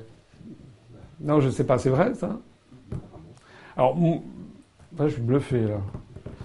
Alors, écoutez, moi je ne, là je ne sais pas, vous m'apprenez, moi je ne, ne joue. Euh, je ne joue pas au pari en ligne. Je ne savais même pas c'est quoi. C'est en Angleterre c'est des, bookmakers, c'est ça? Euh, ben, Je ne savais pas, mais c'est une... Ah, c'est la meilleure de la soirée. C'est une bonne. Ben, écoutez, c'est une bonne nouvelle. Voilà, c'est une bonne nouvelle. Ça veut dire que j'ai cinq fois plus de chance maintenant. C'est une bonne nouvelle. Je ne savais pas même pas que ça existait. Il faudrait qu'on me, qu'on me transmette la, la, le scan de, de l'écran. Euh, voilà. Question de Arthur Dupont. Bonsoir, Monsieur le Président. Suite aux récentes révélations de Wikileaks sur le piratage de masse par la CIA de dispositifs, que préconisez-vous afin de lutter contre de tels agissements? Euh, ce qu'il faut, c'est, euh, j'aurai l'occasion d'en parler dans le programme, euh, il faut notamment en matière de défense nationale, il faut avoir un, schéma directeur de l'informatique de l'État et des collectivités publiques en France euh, qui soit euh, revu et corrigé au, travers d'un certain nombre de, protections élémentaires. Il y a euh, des décisions qui ont été prises, notamment au ministère de la Défense, qui sont invraisemblables. Donc il faut évidemment sécuriser l'ensemble des ministères, sécuriser l'ensemble des, procédures et, passer ça au crible d'un d'informaticiens de, haut niveau euh, et qui soient. Euh, alors là, pour le coup, euh, j'aimerais bien avoir comment dirais-je, une expertise extérieure à l'État qui viendrait voir, parce que je suis, je crains que dans certains ministères, on ait vraiment des, des passoires géantes qui aient été créées. Question de Charles Gastineau. Monsieur Assolino, si vous êtes élu, reviendrez-vous sur le fait que les agriculteurs ne peuvent cultiver que des semences inscrites au catalogue européen? Trouvez-vous normal de pouvoir breveter le vivant qui appartient à tout le monde, tuant ainsi la biodiversité? Alors je me suis déjà exprimé là-dessus depuis longtemps. La réponse est oui à la première question. La réponse est non à la deuxième question. C'est-à-dire oui, il est tout à fait il est tout à fait, comment dirais-je, enfin, il faut tout à fait que l'autoriser les agriculteurs à utiliser les, semences de leur choix. Voilà. Je suis, comme beaucoup de Français euh, j'ai des ascendances euh, paysannes. Mes arrière-grands-parents étaient des étaient des, des, paysans qui étaient des gens très très modestes, pauvres même presque à la limite. Donc euh, moi je sais très bien ce que c'est, enfin très bien, pas très bien. J'ai vécu dans un monde citadin, mais par famille interposée, je sais quand même ce qu'est la vie agricole. Je sais aussi que dans le monde d'aujourd'hui, au XXIe siècle, il y a un grand regain d'intérêt chez beaucoup de jeunes pour des méthodes culturelles ancestrales, pour, des, pour avoir une plus grande protection euh, de, ben, du cycle de la vie, de, de la mer, euh, terre, de la terre-mère, si on peut dire, du, respect des sols. Euh, il y a tellement de jeunes qui sont intéressés par la permaculture, qui sont intéressés par les enseignements du couple bourguignon, etc., qui réfléchissent à ça. Ça, c'est quelque chose que je trouve bien, qui est quelque chose en, relation avec la, avec la, nature. Il est évidemment tout à fait normal que lorsqu'on sera sorti de l'Union européenne, on puisse autoriser les agriculteurs. C'est quand même bien le moindre des choses. Moi, c'est, ce que j'ai connu quand j'étais petit. Les agriculteurs, ils font ce qu'ils veulent. C'est, ce qui fait le charme du métier d'agriculteur, c'est d'abord être en contact avec la nature, avec les cycles de la nature, à repérer aussi, vous savez, les proverbes ancestraux, lorsque euh, à tel moment de la lunaison, etc., etc. Euh, c'est une communion avec la nature et c'est évidemment la liberté, notamment la liberté d'utiliser les semences. Alors, je veux pas faire de la nostalgie, revenir à la marine à voile. Euh, c'est vrai qu'il y a eu des progrès, notamment par l'INRA, par, les recherches en matière de, comment dirais-je, d'amélioration, de sélection des méthodes des, des, semences, etc. Mais euh, chacun fait ce qu'il veut. Si des gens veulent utiliser des, semences anciennes, retrouver le goût d'aliments anciens, même si ce sont des produits, même si ce sont des, productions qui sont particulièrement sensibles à tel ou tel euh, euh, champignon ou telle ou telle maladie ou je ne sais pas quoi, bah, moi je suis pour la, liberté, euh, bien entendu. Ça n'est pas normal de fonctionnariser les agriculteurs, ça n'est pas normal de les faire remplir des paperasses, ça n'est pas normal de leur retirer ce qui fait le charme même de la vie d'agriculteur, c'est-à-dire la communion avec la nature et bien entendu la liberté d'action et de choisir ce que l'on veut cultiver et de choisir ses semences. Question suivante de François Pisançon. Cher monsieur Assolino, certains journalistes semblent ironiser sur la lutte de l'UPR contre le puissage d'êtres humains. Pourriez-vous nous indiquer d'où vient concrètement cette menace? Oui, j'ai vu ça. J'ai vu que c'était, je crois, VSD ou je sais pas quoi, qui a cru bon d'ironiser, d'ailleurs en faisant une faute, puisqu'ils ont dit, ils ont voulu me présenter comme un hurluberlu, bien entendu, donc en disant, euh, mais Hurluberlu, quand j'étais délégué à l'intelligence économique nommé par M. Sarkozy, moi j'ai gardé pour la bonne bouche les articles des échos et les articles de la presse de l'époque, on me présentait comme le génie du siècle. Voilà. Donc d'un seul coup, évidemment, maintenant que je, ne, suis pas... Euh, euh j'ai fait prévaloir ce que je pensais être juste par rapport à une vie, une vie de, complaisance administrative, d'un seul coup, évidemment, on va me présenter comme un hurluberlu. Voilà. Quand j'étais en cabinet ministériel, j'étais pas un hurluberlu. Quand j'ai été nommé délégué à l'intelligence économique, je n'étais pas un hurluberlu. Un inspecteur général des finances, en général, ça n'est pas un hurluberlu. Voilà, c'est ce que j'aurai à l'occasion de dire face aux journalistes qui essaieront de faire ça. Alors, en effet, j'ai vu fleurir là quelqu'un qui voulait me tourner en décision en disant que j'étais, je voulais interdire le puçage génétique des êtres humains. J'ai jamais parlé de puçage génétique des êtres humains. J'ai parlé de puçage des êtres humains avec des, petites chips là, des petites, euh, des petites puces euh, RFID, voilà. Et j'avais présenté ça en 2011, et je suis encore une fois désolé de le constater, mais encore une fois, c'était, je faisais preuve de vision à long terme et de prospective, puisque maintenant c'est quelque chose qui se développe à toute allure. Il ne se passe quasiment plus de semaines maintenant où l'on n'apprend pas que en Australie, en Belgique, aux États-Unis et j'en passe, il y a telle ou telle société privée qui a décidé de proposer à ses, salariés de se faire insérer une petite puce RFID au coin, de, au coin du poignet pour passer plus facilement les contrôles le matin quand ils arrivent au boulot. Voilà. Alors c'est évidemment présenté, c'est toujours la même tactique, la tactique du salami. C'est-à-dire que c'est présenté au début comme une innovation super géniale, et puis après ça, on va dire oui, ben voilà, on fait c'est seulement sur la base du volontariat, ne vous en faites pas. Et puis de toute façon, les données, c'est simplement pour vous faciliter passer ensuite les, les contrôles à l'entrée dans l'entreprise ou pour ne pas avoir à sortir sa carte de cantine. Et puis progressivement, après, ça deviendra de moins en moins facultatif, de plus en plus obligatoire, jusqu'au jour où ça deviendra une partie intégrante du contrat de travail. Et puis après ça, eh ben, on mettra plus de, on demande, on se dira, ben, finalement, ça serait bien aussi de mettre la feuille de paie. Et puis ça serait bien aussi de mettre votre pièce d'identité. Et puis après ça, on dira, ben, c'est formidable, vous allez mettre aussi votre carte bancaire, tout ça va être sur la puce RFID. Et puis après ça, finalement, au bout du compte, on, on risque de déboucher sur une société absolument terrifiante que même George Orwell n'aurait pas imaginé, c'est-à-dire que vous puissiez être tracé 24 heures sur 24, 365 jours par an dans tous les actes que vous faites. Et que tout le monde, ou du moins ceux qui auraient des capacités de lecture, puissent savoir tout de vous tout de suite.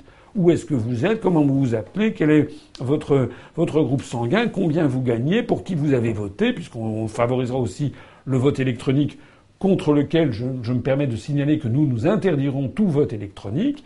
Tout ça pour assurer la sécurité la, comment dirais-je, le secret des correspondances, le respect de la vie privée. C'est un, je suis, je suis absolument, il n'y a vraiment rien de drôle dans ceci. Je l'ai dit, nous prendrons même une initiative planétaire pour interdire le puçage des êtres humains parce que sinon, nous risquons de livrer à nos successeurs, à nos enfants, nos petits-enfants, etc., une société absolument terrifiante à l'horizon de 50 ans ou de 100 ans. Question de Crola Lanza. Bonsoir Monsieur Assolino. Merci à tous pour ce direct. Une Europe de la défense sous obédience de l'OTAN, lancée par un carteron de chef d'État, vous semble-t-elle une bonne idée? J'aime bien l'expression de carteron de chef d'État. Je ne sais pas qui est cet internaute, mais c'est très, me fait rigoler. Ça fait référence euh, pour les internautes qui ne peut-être ne le sauraient pas, qui sont peut-être trop jeunes, au discours qu'avait tenu Charles de Gaulle euh, en le, je crois que c'était le 22 avril 1961, après le putsch des généraux à Alger. C'était malheureusement un épisode triste et tragique de notre histoire nationale, très tragique. Mais euh, De Gaulle avait, sidéré l'opinion publique en utilisant euh, cette formule, en disant voilà, ce pouvoir a une apparence, un carteron de généraux en retraite. Voilà, et ça avait frappé l'opinion publique.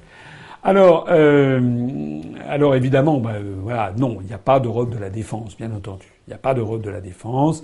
C'est vraiment, alors là, c'est typiquement pouvoir présidentiel, c'est l'article 15 de la Constitution. Le président de la République est le chef des armées. Il n'y aura pas d'Europe de la défense. Au contraire, on va remettre une France souveraine et indépendante. C'est la base même de notre Constitution. L'article 5, le président de la République veille est le garant de l'indépendance nationale. On ne peut pas avoir une indépendance nationale si nous n'avons pas une défense nationale, avec d'ailleurs des industries nationales en matière militaire qui permettent d'assurer, peut-être pas surtout bien entendu, mais d'assurer sur l'essentiel une indépendance stratégique, y compris d'ailleurs, il est absolument invraisemblable par exemple que les, les comment appelle-t-on ça? Les, uniformes des soldats français ou d'un certain nombre de forces de police et de sécurité ne soient plus fabriqués en France. C'est du délire, c'est du jamais vu. Voilà. D'ailleurs, j'en profite pour dire que sortie de sortie de l'Union européenne, nous pourrons de nouveau favoriser des marchés publics auprès d'entreprises françaises et en particulier d'ailleurs auprès de TPE et de, et de PME. Voilà. Mais ça, c'était un peu un détail. Bien entendu, nous, euh, nous sortirons de l'OTAN, nous sortirons de l'Europe de la défense. Bien entendu aussi, ça ne veut pas dire que la France va devenir nécessairement une tour d'ivoire. On pourra très bien avoir des coopérations militaires avec des pays européens ou avec des pays non européens d'ailleurs. On peut très bien avoir une coopération militaire.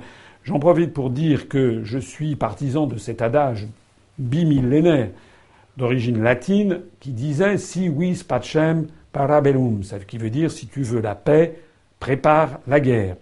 C'est-à-dire que pour qu'un pays se fasse respecter se fasse respecter sur la scène internationale, et ça a évidemment une influence sur sa diplomatie, sur ses demandes dans des instances internationales comme l'OMC, comme l'Organisation des Nations Unies, comme Interpol, comme le FMI, comme la Banque mondiale, si un pays veut avoir de l'influence, soit respecté, il doit se faire respecter aussi par tout simplement une armée qui euh, digne de ce nom.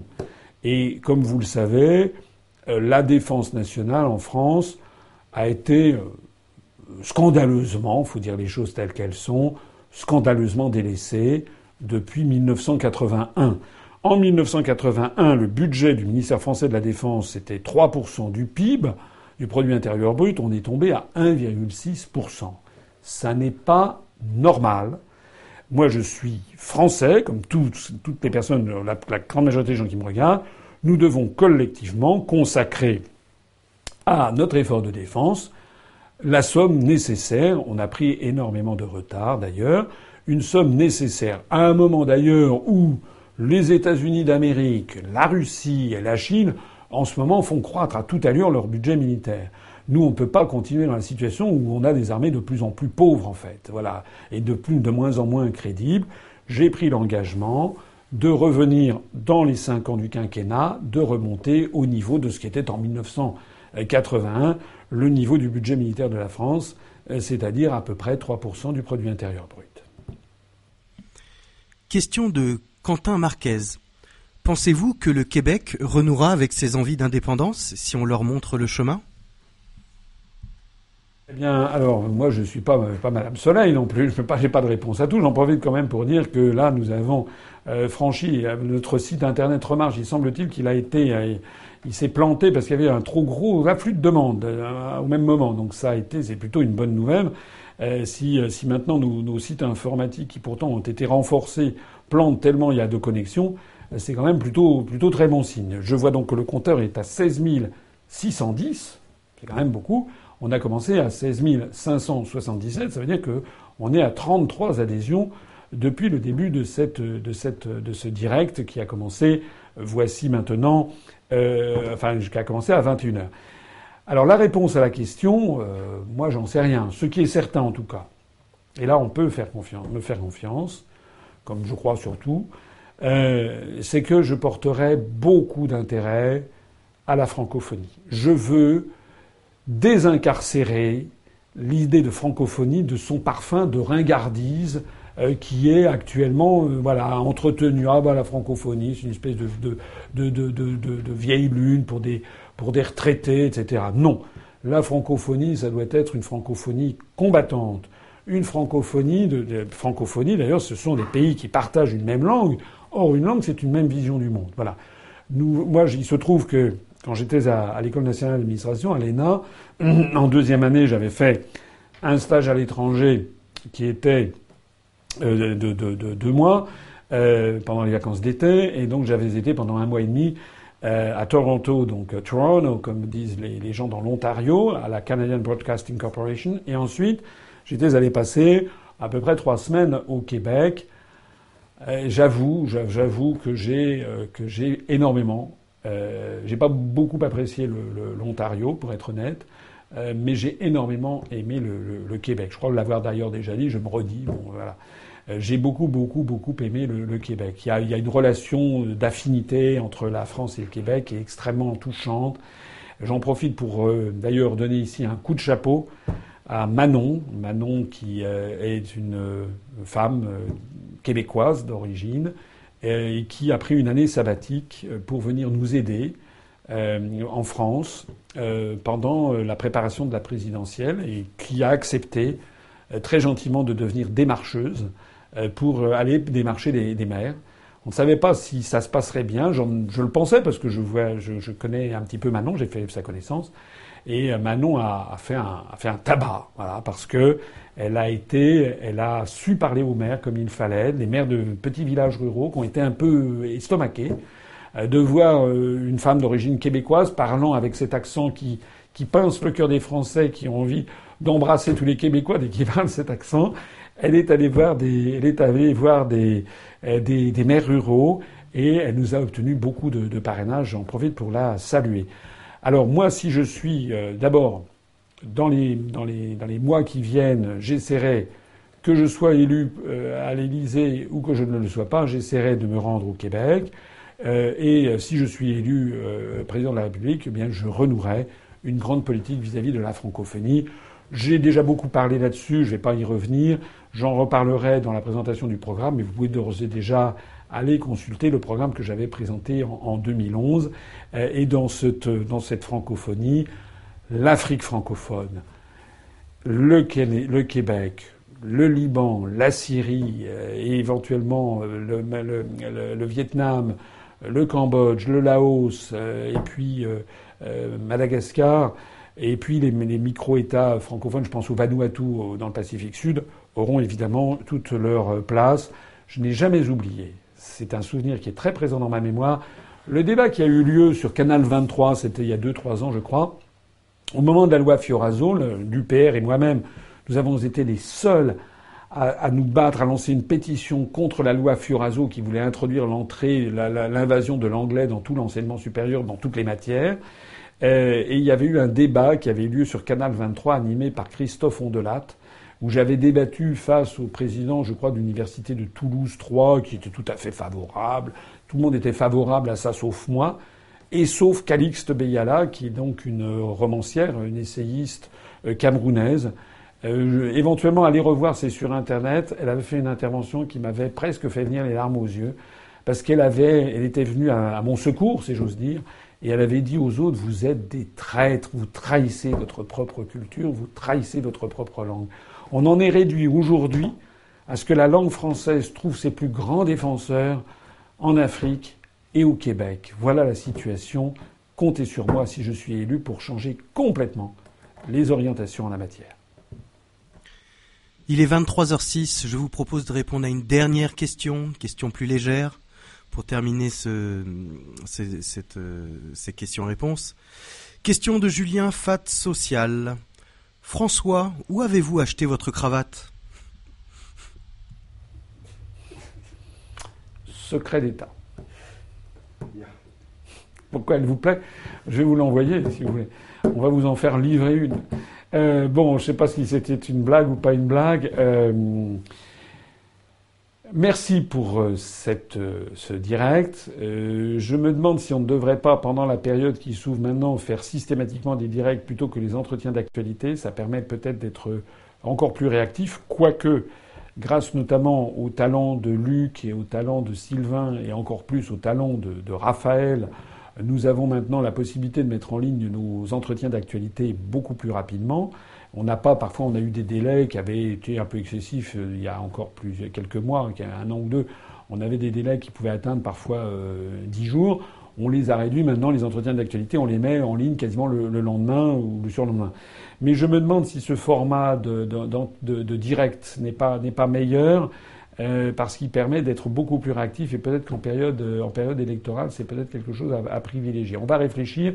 Mais peut-être qu'on va, pour la période de, la campagne présidentielle, euh, sursoir aux entretiens d'actualité pour réserver toutes les semaines, toutes les semaines cette fois-ci, un, direct. Vous avez été très nombreux euh, ce soir. Je ne sais pas, on a atteint quel, nombre au total selon les différents canaux.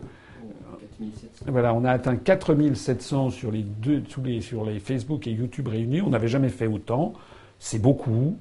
Ça se compare très favorablement par rapport à d'autres euh, responsables ou d'autres candidats euh, euh, qui sont médiatisés à outrance. Ça prouve qu'il y a une vraie demande, un véritable intérêt. Voilà. Et puis, je constate que nous sommes arrivés à 16 614, c'est-à-dire 37 adhésions en deux heures. Je crois qu'on n'avait jamais fait autant. Merci à toutes et à tous. La mobilisation non seulement se poursuit, mais elle s'amplifie à toute allure. Honnêtement, c'est d'excellent augure pour la suite des événements nous allons tous ensemble créer bah, des événements historiques, j'en ai désormais la conviction. Alors à la semaine prochaine, probablement dans ce même format de direct, pour la semaine prochaine. Passez une bonne soirée. Merci à toutes et à tous de m'avoir écouté, d'avoir posé vos questions parfois tout à fait percutantes.